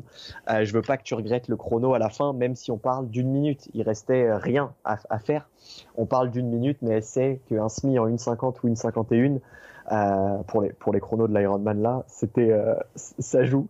Et du coup, je l'ai retrouvé avec grand plaisir une minute euh, après moi à peine sur la ligne d'arrivée, et on a pu finir ensemble cet Ironman 73 du coup. Ouais, mais je trouve que c'est une belle histoire parce que c'est un beau partage, etc. Et puis, quand on regarde ton compte Instagram, en plus, je trouve. Alors, déjà, il y a toujours du sourire. Et ça, ça fait. je trouve euh, comment dire, par rapport à ceux qui se prennent un peu euh, trop au sérieux des fois, je trouve que ça change un petit peu. Euh, et puis en plus, alors des fois, tu, je sais pas ce que tu nous sors dans des plats, là, des trucs comme ça, mais le, brunch, il a l'air costaud quand même le week-end. Hein. ça c'est une. en fait, on a appris à la Réunion à vivre en décalé et on n'est pas trop petit déj le matin. En fait, c'est un réflexe qu'on a gardé de la Réunion. Du coup, en fait, on brunch quasiment tous les jours. C'est un rituel pour nous. On, on, adore faire ça. J'ai la chance d'être auto-entrepreneur et elle infirmière, donc il y a beaucoup de jours où on est soit elle travaille de nuit et on a le brunch au même moment quand elle se réveille à 13 h Enfin, on, on, arrive toujours à s'adapter. Euh, et en plus de ça, on pratique le jeûne intermittent, donc euh, ça, ça, prolonge juste la partie de jeûne. Euh, ça pourrait te faire un sujet de podcast, mais là, on va, on va pas rentrer dedans, ça serait beaucoup trop complet. mais voilà, mais du coup, on, on, a, ouais, on a mis en avant ce, ce brunch. Nous, on adore ça. Euh, je, je, suis un fan d'œufs, de, de muesli, de fruits, euh, de pancakes, tout ce qui compose un brunch d'avocat, petite salade de fruits, enfin bref, on se, on se régale à chaque fois. Euh, et c'est notre petit, euh, voilà, on a gardé ça de la réunion parce que la réunion, faut se lever très tôt si tu veux pas avoir trop chaud et si tu veux voir des belles choses avant qu'il y ait des nuages, parce que généralement, c'est ça, 90% du temps, c'est il fait très beau jusqu'à 10h, midi, 13h, 14h. après, ça se couvre sur les montagnes très rapidement. Euh, et du coup, il faut partir tôt parce que certaines montagnes, bah, il y a 1008 à escalader euh, et ça se fait pas en une demi-heure. Donc, et généralement, le, parking est un peu en bas. Donc, euh, il, faut, il faut monter en haut. Et du coup, on partait, on prenait juste de l'eau. Et euh, moi, je prenais un café avant de partir, une banane dans le sac à dos et euh, une barre. au cas où. On faisait notre trail, notre sortie, que ce soit en vélo, en trail ou, ou en triathlon. Et après, on revenait, on se faisait notre brunch. mais on, adore bien manger. et, ce que je préfère encore plus que le brunch, c'est l'apéro. Ça, c'est vraiment le, point de la journée que je, préfère. Voilà, aussi rigoureux à l'entraînement qu'à l'apéro, euh, j'adore les bières. Ouais, bah écoute, euh, ça fait plaisir d'entendre. Alors c'est des vrais sujets tout ça en fait, parce que tu dis oui, ça ferait des sujets longs, etc. On en parler. Mais c'est vrai que l'histoire, alors le jeûne intermittent, euh, c'est c'est un vrai sujet. Hein. pourquoi tu fais le jeûne intermittent en fait?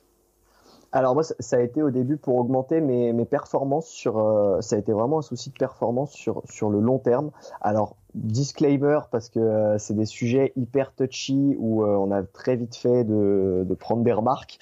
Je suis pas diététicien ou nutritionniste. J'ai pas fait. je suis un peu bourrin. je fais pas les choses en me faisant accompagner par un diététicien ou une nutritionniste. Je l'ai un peu fait au feeling et j'aime beaucoup cette idée d'écouter son corps d'aller euh, là où ton corps te, dit d'aller et d'essayer voilà, voilà vraiment d'être en, en, pleine conscience sur ce qu'il te dit. Euh, C'est-à-dire que par exemple sur, sur les 90 bornes de vélo, j'ai pas ressenti le besoin de manger, j'ai pas mangé. Euh, ce qui est contraire à tout conseil que je pourrais donner à mes athlètes.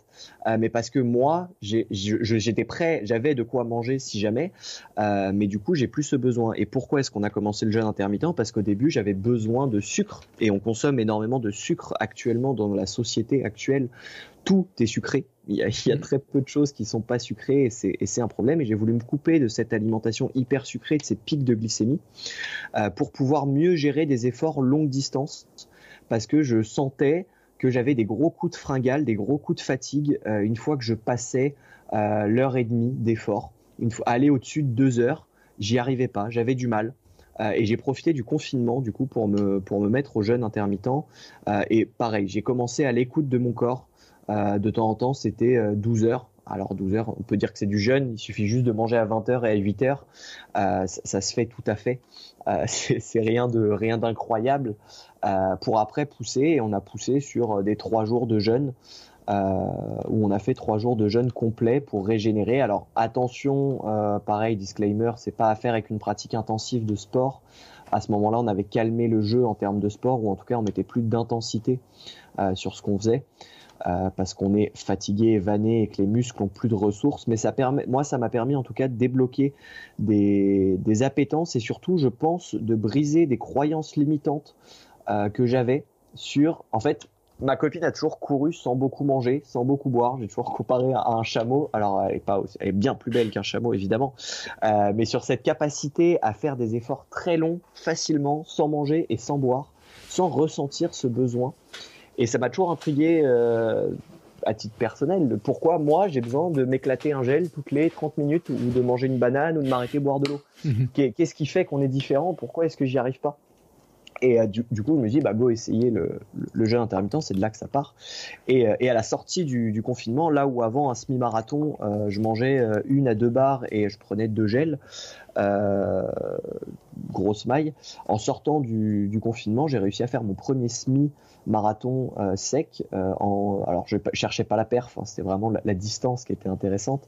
C'était 1h55, je crois qu'on l'a fait, ou 1h50. Euh, et, et, on, et pas besoin de boire ni de manger. Alors après, c'est pas bon pour les muscles. Moi, j'ai fait des expériences où j'ai cherché à la Réunion. On faisait, on a fait notamment un 30 km et 2000 de D+, où euh, on a quasiment rien mangé. Et là, je sais que c'est un peu débile euh, et je ne le conseille pas. Mais voilà, j'aime bien faire des expériences et essayer un peu de, de savoir où je vais et de savoir ce qu'on pense être sûr en fait sur notre corps. Il y a cette, j'ai besoin de ce besoin de tester et quand tu écoutes des, ultra-trailers parler, les ultra-trailers m'ont énormément inspiré. Ils sont capables de choses folles euh, avec leur corps. Et tu te dis, mais en fait, j'ai le même corps, je suis constitué pareil, pourquoi eux, est-ce qu'ils y arrivent? Et moi, j'ai besoin d'éclater deux gels euh, sur un SMI. Il y a quelque chose à creuser, il y a une gestion à creuser ou une croyance. Et là, pour moi, en tout cas, c'était une croyance que j'avais besoin de manger. Aussi, sûrement, alors des, pics de glycémie, etc. On rentrera pas dans, les détails pour les, raisons euh, sus évoquées, euh, mais mais voilà, c'était vraiment c'est parti d'un test et en fait ça me convient assez bien et il y a des jours où je fais pas de jeûne. Euh, si je me lève et que j'ai faim, alors différencier la, fringale de la vraie faim. Si je que je suis un peu fébrile et que voilà j'ai besoin de manger, bah je mange. je je me prends pas la tête avec quand manger exactement. Non, j'ai dit que c'était midi, alors ce sera pas avant midi. Euh, non, si j'ai faim à 8h, je mange à 8h. Si j'ai faim à 14h, je mange à 14h. Et, euh, si, euh, et je, m'alimente et je m'hydrate sur le vélo. Par contre, une fois que j'ai cassé le jeûne, si j'ai mangé à 14h, je m'assure d'avoir un apport en protéines, en glucides, en lipides, suffisant pour la pratique sportive que j'ai aussi. c'est-à-dire de, bien manger quand même. J'évite de faire des repas trop légers et de manger un concombre sur la journée parce qu'à un moment, il faut quand même que la machine tourne et se répare mm. un peu. Mais voilà, il y a énormément de croyances limitantes là-dessus qui sont hyper intéressantes sociologiquement. Enfin, je sais pas ce que tu en penses et toi où t'en es euh, là-dessus. Alors moi, je vais te dire un truc, c'est que je viens d'enregistrer des épisodes de podcast pour le podcast Sport et Nutrition. Et euh, je vous garantis qu'ils vont briser tout, tout, tout, tout, tout ce que vous pouvez penser sur l'alimentation, sur les apports alimentaires, etc. Euh, notamment, alors je peux je j'ai pas la date de diffusion encore, mais euh, ça va arriver dans l'été. Euh, avec Vanessa Morales, euh, qui, qui a la particularité d'avoir un record de la montée de la descente de Kilimanjaro en courant qui est pas homologué parce qu'en même temps elle a sauvé son, son accompagnateur de la mort donc elle a dû arrêter sa montre pour lui sauver la vie et pour redescendre. une non-homologation. Voilà. Mais alors, et c'est incroyable, elle raconte un truc, c'est que, je, je, le dis, hein, je, peux, je peux le dire parce que c'est, j'ai halluciné quand elle m'a raconté ça. En fait, le matin, elle est partie avec une salade de fruits dans le ventre et deux œufs pour faire, euh, il y a 11 heures d'effort, je crois, quelque chose comme ça, et quasiment aucun ravitaillement alimentaire pendant, le, pendant son effort.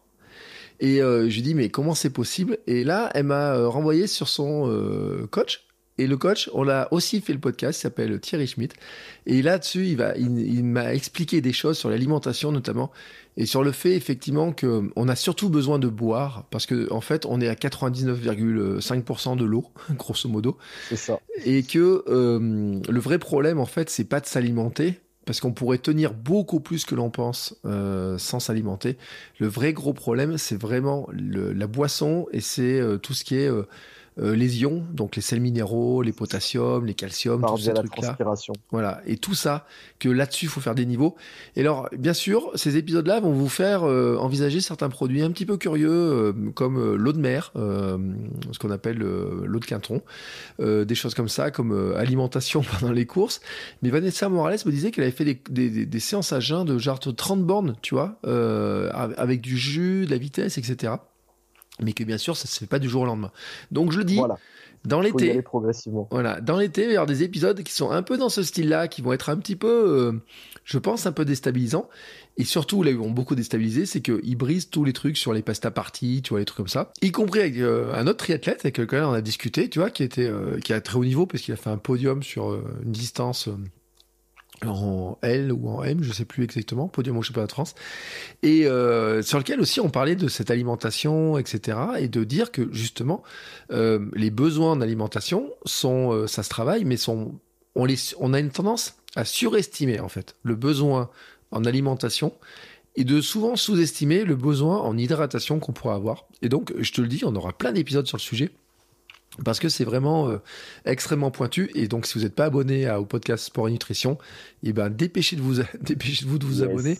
Parce qu'il y a vraiment, euh, à commencer d'ailleurs par le prochain épisode de cette semaine avec un personnage, euh, avec Thomas, qui est vraiment, qui, qui, qui, qui va vous surprendre aussi par son parcours à lui, mais qui est totalement différent, mais qui va vraiment vous surprendre.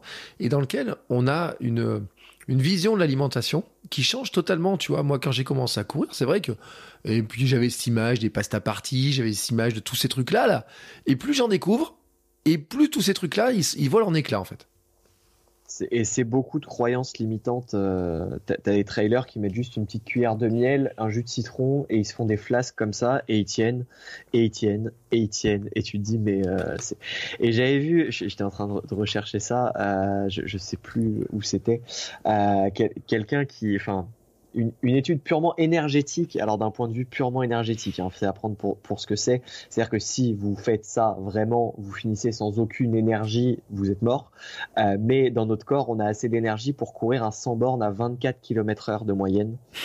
Euh, sur le ratio, voilà. Donc on, a de quoi largement euh, tenir des, des allures bien moindres en s'hydratant et en s'alimentant un peu, oui, mais, euh, mais surtout s'hydrater. Et tu as dit quelque chose qui est hyper intéressant, c'est y aller à son rythme et s'écouter. Je te rejoindrai là-dessus sur y aller vraiment, voilà. Chacun est différent, on est tous différents. Trouvez votre rythme, trouvez euh, ce qui vous convient pendant vos efforts. Ce, serait le, meilleur des conseils d'un point de vue alimentation et hydratation. Euh, il y a la théorie et il y a ce que chacun fait et ne vous laissez pas embarquer par oui mais j'ai entendu qu'il fallait boire un litre d'eau par heure oui et non. c'est comme tout. Certains vont avoir besoin d'un litre 5, d'autres vont avoir besoin de. Euh, je, regardais casquette. Je sais pas si tu, tu connais Casquette Verte, euh, mm. qui, est, qui, est, un très grand trailer sur Ultra. Euh, il gagne des ultras. il boit 500 ml d'eau par heure c'est rien. Normalement, d'un point de vue hydratation, c'est rien. Il est pareil. Et il arrive, il, se boit des bières. Euh, normalement, il fait pas deux ultras en deux semaines. Il est en train de le faire. oui, et puis en plus, il les gagne. C'est ça le pire, c'est qu'il gagne d'un coup et puis il se dit cinq jours après, je vais en faire un autre à côté. C'est exactement ça. Mais je vais te dire, euh, casquette verte, je l'ai invité dans le podcast. Euh, je laisse finir ses ultras dans tous les sens parce que là, il est parti dans un, rythme effréné. Mais je crois aussi qu'en fait, euh, on a chacun des, des capacités il a un volume d'entraînement qui est aussi très particulier. Il fait partie des tout meilleurs Français, mais avec euh, un, programme d'entraînement qui est vraiment très spécifique à ce qu'il fait. Et qui, il est à lui. Hein. C'est vraiment le seul à faire ça comme type d'entraînement. Mm. Il est vraiment très indépendant. Il a vraiment son fonctionnement à lui qui est, qui est, vraiment à lui. Et c'est là où on voit aussi, hein, je pense que. Euh, et toi qui, qui coach, qui accompagne des, des, sportifs qui veulent faire du triathlon, des choses comme ça, on voit aussi que la connaissance de son corps, elle est indispensable parce que euh, n'importe qui voudrait appliquer les, ce que fait Casquette Verte, euh, ou voudrait appliquer ce que fait Vanessa Morales, ou voudrait appliquer euh, les conseils de je sais pas qui, ça ne marche pas en fait. C'est, enfin, ça ne marche pas. Ça peut marcher, mais eux, ils en sont arrivés à cet état-là parce qu'eux, ils ont testé plein de trucs, etc. Et que euh, bah nous si on le teste euh, bah, on peut se planter parce que en fait et c'est la grande leçon euh, qu'on peut retenir dans tous les épisodes de sport et nutrition mais aussi dans ce podcast c'est que l'entraînement c'est aussi s'entraîner à s'alimenter pour savoir comment on va s'alimenter le jour J. Et, et à se rater aussi. Très très notion hyper importante sur le les ratés de l'entraînement en hydratation et en alimentation. Autorisez-vous à vous planter. N'ayez pas peur de vous dire, euh, ah, si vous n'avez pas essayé, vous ne saurez pas si vous pouvez vous fier à ce, que, ce dont vous avez envie ou pas. Mais tout est possible en, alimentation et en hydratation. Laissez-vous la possibilité d'essayer et de rater aussi sur votre entraînement et de rentrer avec euh, des maux de ventre parce que euh, voilà, ça, ça passait pas du tout. dans 90% des cas, il y a quand même, ça va. C'est quand même conçu pour et ça va. Mais il faut, il faut, il faut prendre le risque d'essayer et de rater aussi. Euh, ça fait partie de l'entraînement pour pouvoir réussir et établir la meilleure recette magique pour vous derrière. Mm. C'est ce qu'on appelle aussi l'expérience en fait. C'est ça. Et l'expérience, c'est la grande différence entre la théorie de ce qui devrait marcher et de ce qui finalement marche vraiment. Et euh, bah, c'est l'expérience. la différence, c'est qu'on l'expérimente. Alors bien sûr, hein, on le dit, hein, c'est à l'entraînement que ça s'expérimente. Euh, mais après, il y a plein de choses hein, sur euh, bah, les gels, ça s'expérimente. Euh, un des conseils, et tu vois, je, le donne parce que je te le donne à toi et vous allez l'entendre bientôt dans Sport et Nutrition encore.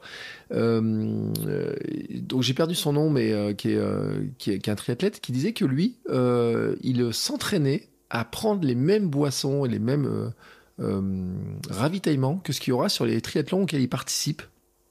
Tu vois, pour... c'est une, une, des astuces, euh, c'est s'entraîner à, à s'alimenter aussi parce que, alors écouté un podcast de nutrition euh, pareil dessus euh, où ils disaient, euh, ils expliquaient très bien ce principe d'assimilation des aliments. Euh, comme musculairement tu vas t'adapter et tu vas t'habituer à faire tes entraînements et que là où 15 km c'est dur aujourd'hui, si tu t'entraînes 15 km c'est facile demain entre guillemets évidemment. Euh, bah pareil, digérer une banane ça peut être euh, terrible aujourd'hui. Et si tu t'entraînes parce que c'est ce qu'il y aura le jour des épreuves, euh, tu peux habituer ton estomac à mieux les digérer. Et il y a une adaptation au niveau de l'estomac aussi qui se fait, qui, est, à prendre en compte dans l'entraînement. Et, savoir ce que tu vas utiliser, ce que tu vas rencontrer le jour J, fait partie des données.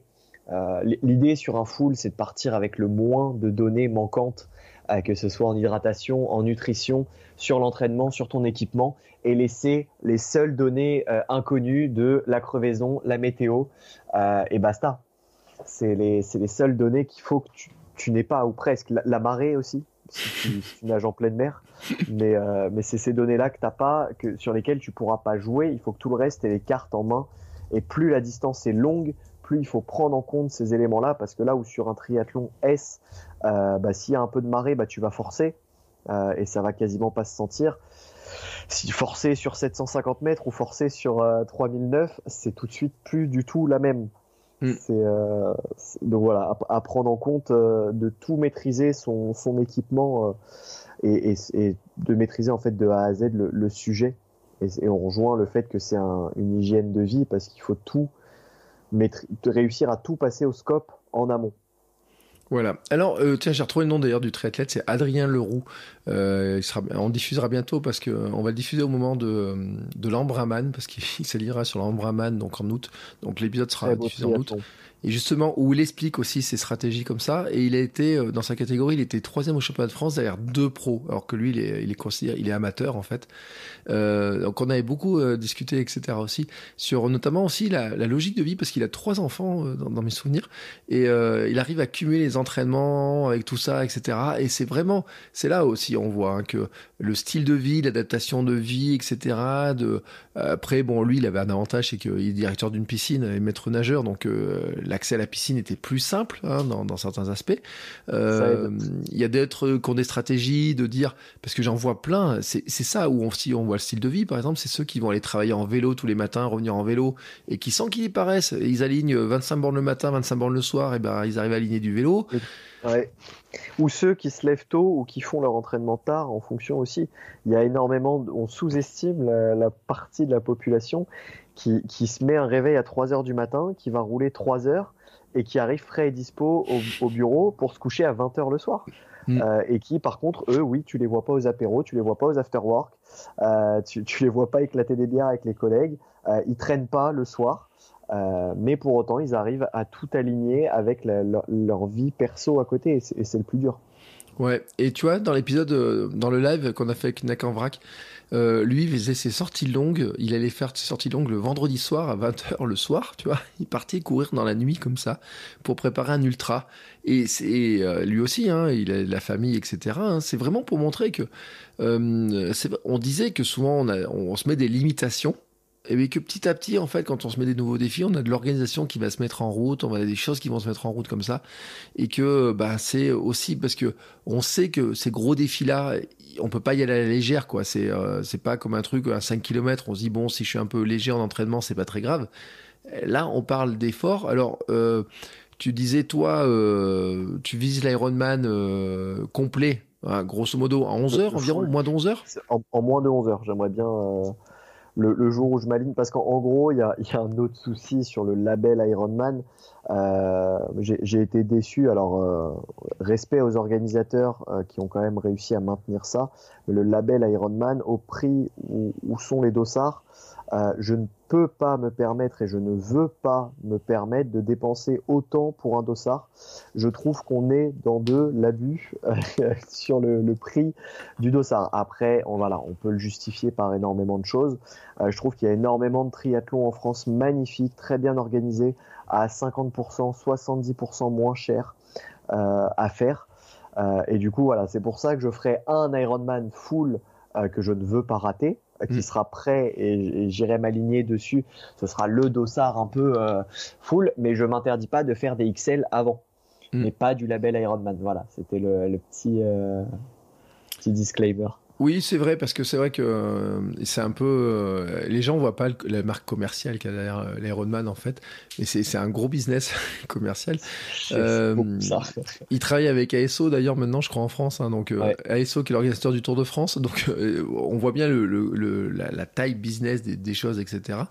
mais c'est vrai que le coût hein, de s'aligner sur un Ironman, il n'est pas donné. Hein, L'inscription sur un Ironman n'est pas donnée.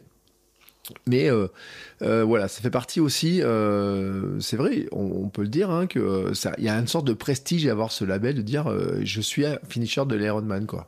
Yes, ça c'est sûr et ça on peut pas leur enlever la sensation à la, à la fin sur la, finish line, euh, c'est l'arche, le tapis rouge. Mm. Tout ça, c'est Iron Man et c'est ce qui les différencie et c'est ce qui justifie aussi. Comme quand on paye un pull Nike, euh, qu'on pourrait euh, payer un pull pas Nike à 80% moins cher, c'est exactement la même chose. mais là, voilà, petit. Ça, c'est vraiment moi, c'est ma manière de, de, voir les choses. Il y a plein de triathlons en France qui ont bien, bien morflé sur le Covid, des petites assauts à les aider. Euh, bah notamment, tu as Happy Run qui organise des petits, des petits runs aussi. Bon, c'est des petits, des plus petits organisateurs, mais voilà, tu as, pas mal de, de petits entrepreneurs ou de petites assos à aider et à soutenir plutôt que d'aller mettre euh, de l'argent dans une pompe afrique entre guillemets euh, sur Ironman. Ouais, mais tu sais que ce débat, il a lieu aussi sur les marathons. Euh, j'ai vu des gens dans les groupes de marathons dire euh, marathon de Paris est devenu excessivement trop cher. Euh, c'est vrai que le marathon de Paris, d'ailleurs, c'est on a un coût d'inscription qui est autour de 85 euros. Hein, et, encore, et voire, voire 120 sur les derniers délais si tu t'inscris en, en dernier. sur la fin. donc, oui, ça, monte. Faut, faut s'inscrire dès le départ, quoi. Hein. C'est comme pour euh, l'UTMB, il y a une énorme polémique en ce moment sur l'UTMB, euh, sur le prix de l'UTMB et sur le fait qu'il y ait des coureurs du monde entier. Alors en plus du prix, on rajoute le fait de courir un peu partout et l'empreinte carbone que ça génère. Euh, enfin voilà, il y a toutes ces questions-là qui sont posées de, il, y a, il y a des beaux triathlons à faire proche de chez vous, c'est sûr. Pourquoi aller chercher le prestige à l'autre bout de la France ou à l'autre bout du monde d'un label?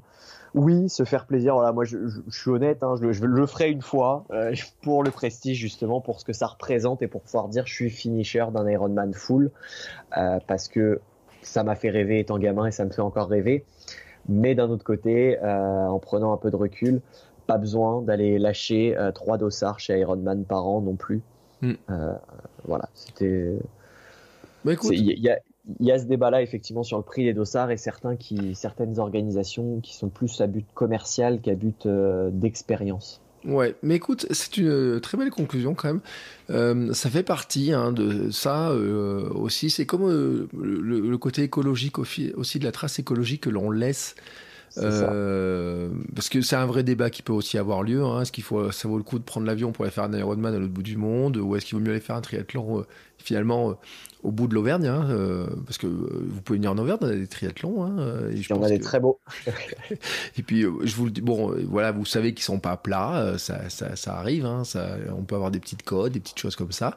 Il y a des très beaux triathlons et notamment tout à l'heure on parlait de l'enduroman, pas de l'enduroman L'Ambraman. L'Ambraman, parce que alors l'enduroman, là c'est c'est un autre truc. Et oui, mais tu sais, c'est à force de recevoir des gens qui ont fait l'enduroman, j'ai jamais parlé avec autant de personnes qui ont fait l'enduroman que cette année.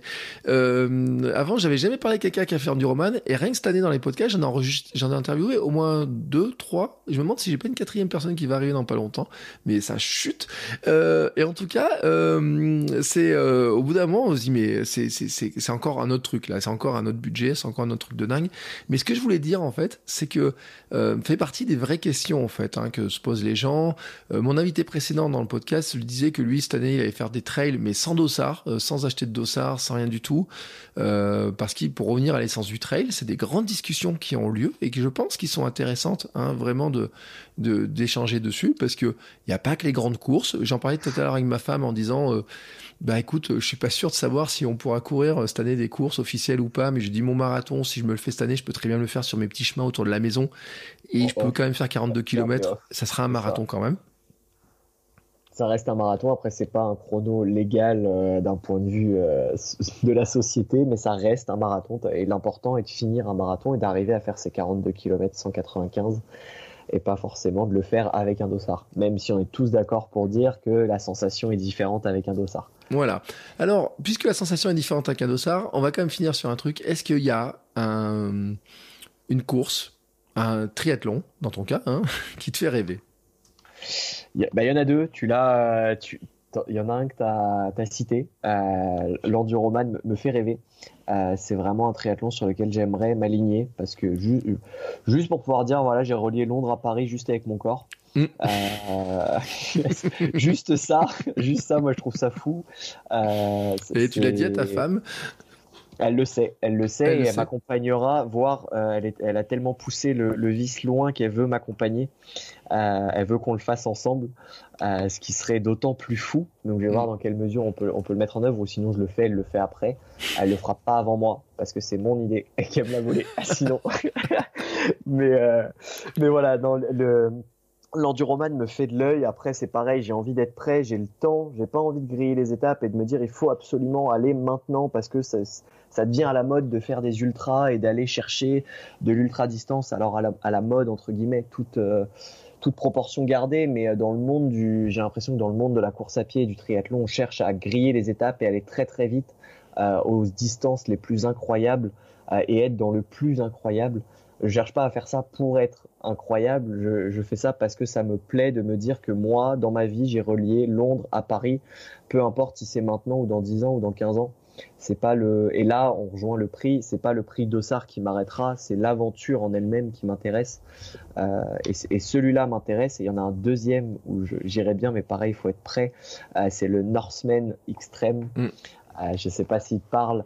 Euh, mais c'est en gros comme la 03000 qu'on a faite, mais en bien plus dur, bien plus froid et plus compliqué. Et surtout, tout le monde n'arrive pas au sommet. Et là, l'objectif sera d'arriver au sommet pour avoir ce t-shirt noir de finisher. Et là, encore une fois, on est sur des dossards incroyables. Mais se dire, je fais partie de, des gens qui ont réussi à avoir le, le dossard noir. Ça fait partie des, des, cases à cocher pour moi, en tout cas dans mon parcours de triathlète. Mais mais voilà, je sais aussi prendre mon temps et ne pas, ne pas me précipiter. C'est, c'est là, c'est ancré en moi. Ça fait un bout de temps que c'est là. Je sais que j'irai, je sais que je le ferai. Euh, maintenant, j'attendrai que les, j'attendrai que ça s'aligne et que tout, de me sentir prêt aussi de le faire, d'y aller, voilà, une étape après l'autre, euh, sans, pour pouvoir prendre du plaisir et aller au bout euh, sans exploser ou sans échec, en essayant de limiter les échecs. Oui, alors je vais juste, on va juste rappeler le principe du Northman pour ceux qui l'auraient qui, l'auraient pas en tête. Yes, alors c'est un triathlon euh, dans les pays euh, froids. Euh, c'est, je sais, à chaque fois j'ai un doute sur le pays. c'est dans les pays du Nord. C'est en Norvège. Je, ne sais plus si c'est Norvège, voilà. Ouais, c'est en Norvège. c'est en Norvège. Tu pars, tu pars à 4h30 du mat. tu es dans un bateau avec tous les triathlètes. L'ambiance doit être folle. Euh, tu te jettes à l'eau, tu as 3 km 8 de natation dans de l'eau euh, très fraîche euh, parce que tu es sur les hauts plateaux. Ensuite, tu, roules 180 km avec 3000, je crois presque 3000 de D+, sur la partie, je ne sais plus combien il y a en D+, mais c'est affolant le, le dénivelé qu'il y a sur la partie vélo. Euh, si on n'est pas à 3000, on est à 2000. Euh, et après, tu finis pareil avec 1500 euh, minimum en course à pied. Tu finis par gravir la montagne et en fait, tu avances. Dans l'eau, tu vois la montagne que tu vas. Alors, pas à 4h30 du matin, une fois que le jour se lève, mais l'idée, c'est que dans l'eau, tu vois la montagne que tu vas devoir aller chercher et la, ligne d'arrivée est tout en haut, mais avant, il y a 3 km 8 de natation, 180 km de vélo et 42 km de course à pied. Donc, comme toi, pour ton full, euh, mais, euh, mais avec du dénivelé et euh, des, températures un peu plus fraîches. Mm. Voilà. Eh ben écoutez, hein, si vous, s'il a envie, vous en, vous en dit. Euh, voilà, euh, ce, qui, ce, qui, peut vous attendre. Euh, petit clin d'œil d'ailleurs à la Norvège qui nous écoute, hein, puisque le podcast est écouté aussi en Norvège. Donc voilà, ça fait partie. les Norvégiens. Ça fait partie aussi des, du, du, charme du podcast de pouvoir être écouté dans le monde entier. Donc je continue à faire mes petits coucous comme ça. tiens, et pour finir, on va le dire et ensuite on, on fera les, on dira où est-ce qu'on peut te retrouver, mais euh, tu, pour toi, pour préparer un Ironman, euh, il faut aussi prendre combien de temps avant? Ça, dépend. La réponse va être ça dépend tout le temps en fait, euh, parce que ça dépend de toi. voilà, les grandes lignes, si, on, si tu veux te laisser de la marge et être bien, un an euh, minimum. Après, ça dépend si tu pars avec une base, euh, si tu as l'habitude de faire ce genre de durée, d'effort, euh, si en vélo tu es à l'aise. Si maintenant tu me dis qu'en vélo tu n'as jamais dépassé 50 km, Ouais, prends une grosse année, voire, euh, l'été d'avant, euh, voire un an et demi avant, euh, tu commences à, borner parce que c'est pas des distances qui s'improvisent. Alors autant en course à pied, tu sais à peu près dans quoi tu te lances si tu as un marathon là qui arrive, mais là en plus faut associer le vélo et la nage.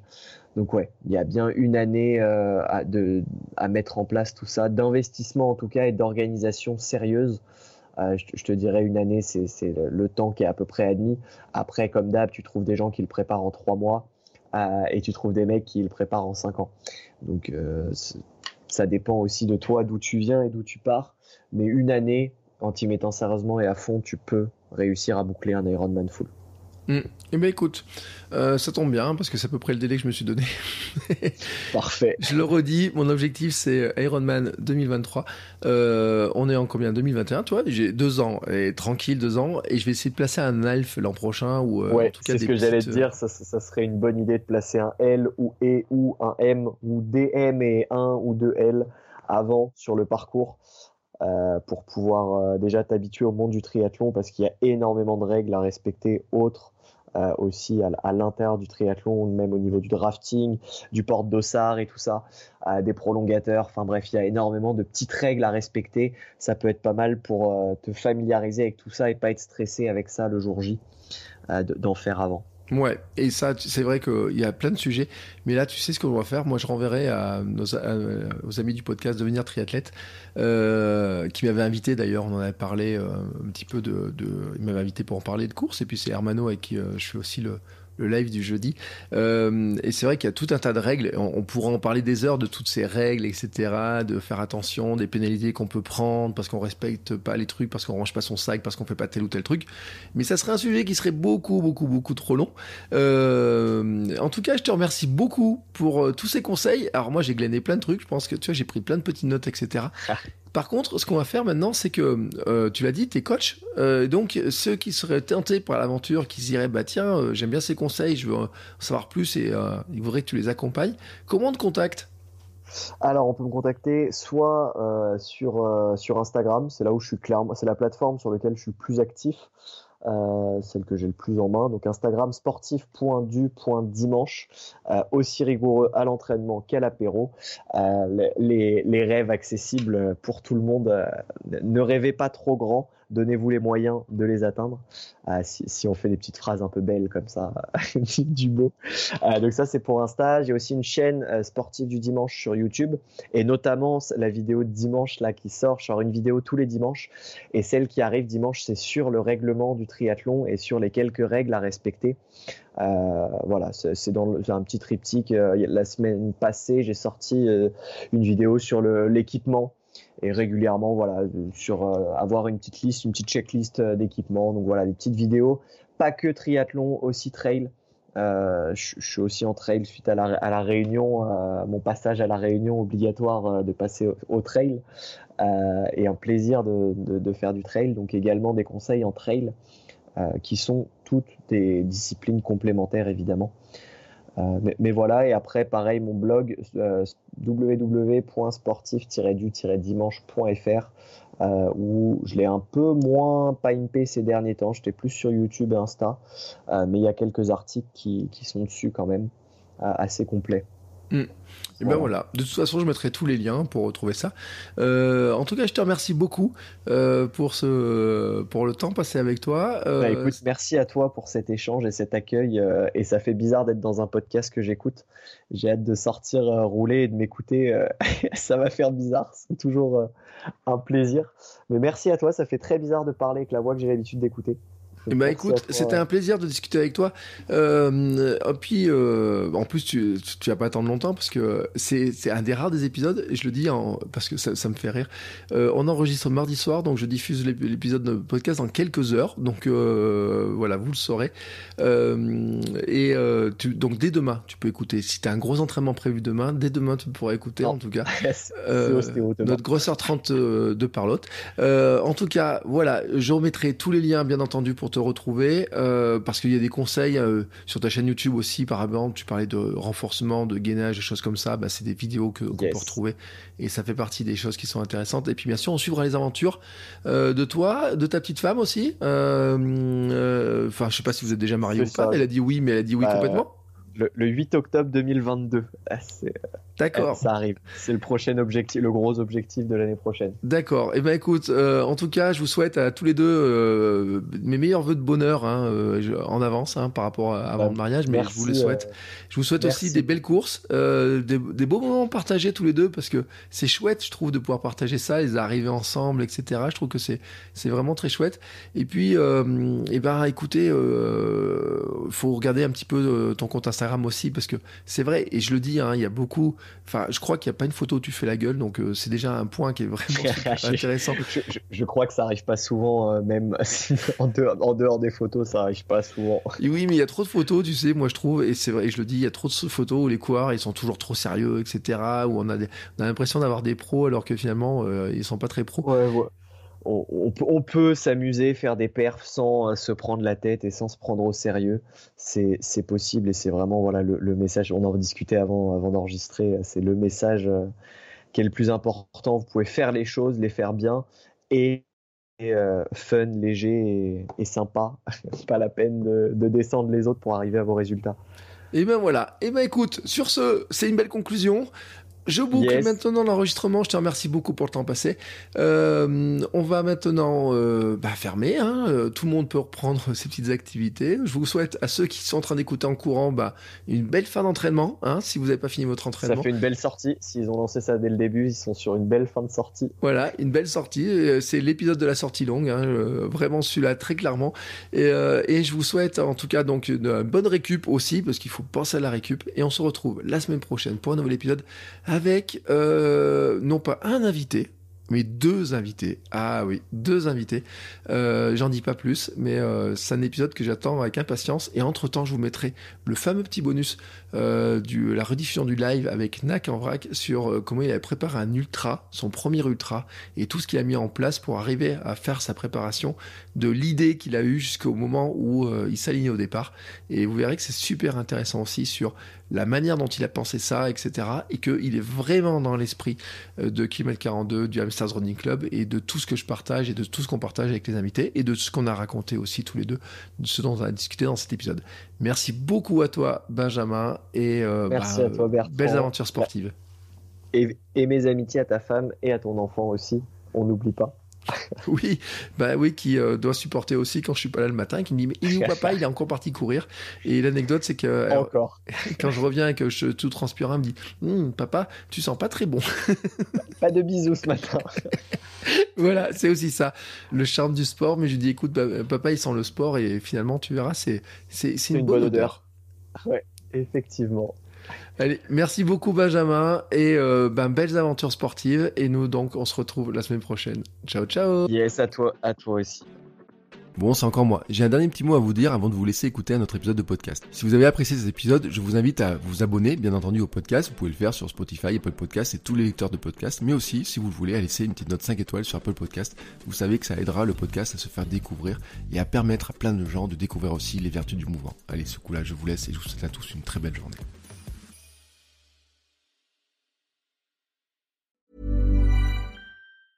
Normally, being a little extra can be a bit much, but when it comes to healthcare, it pays to be extra.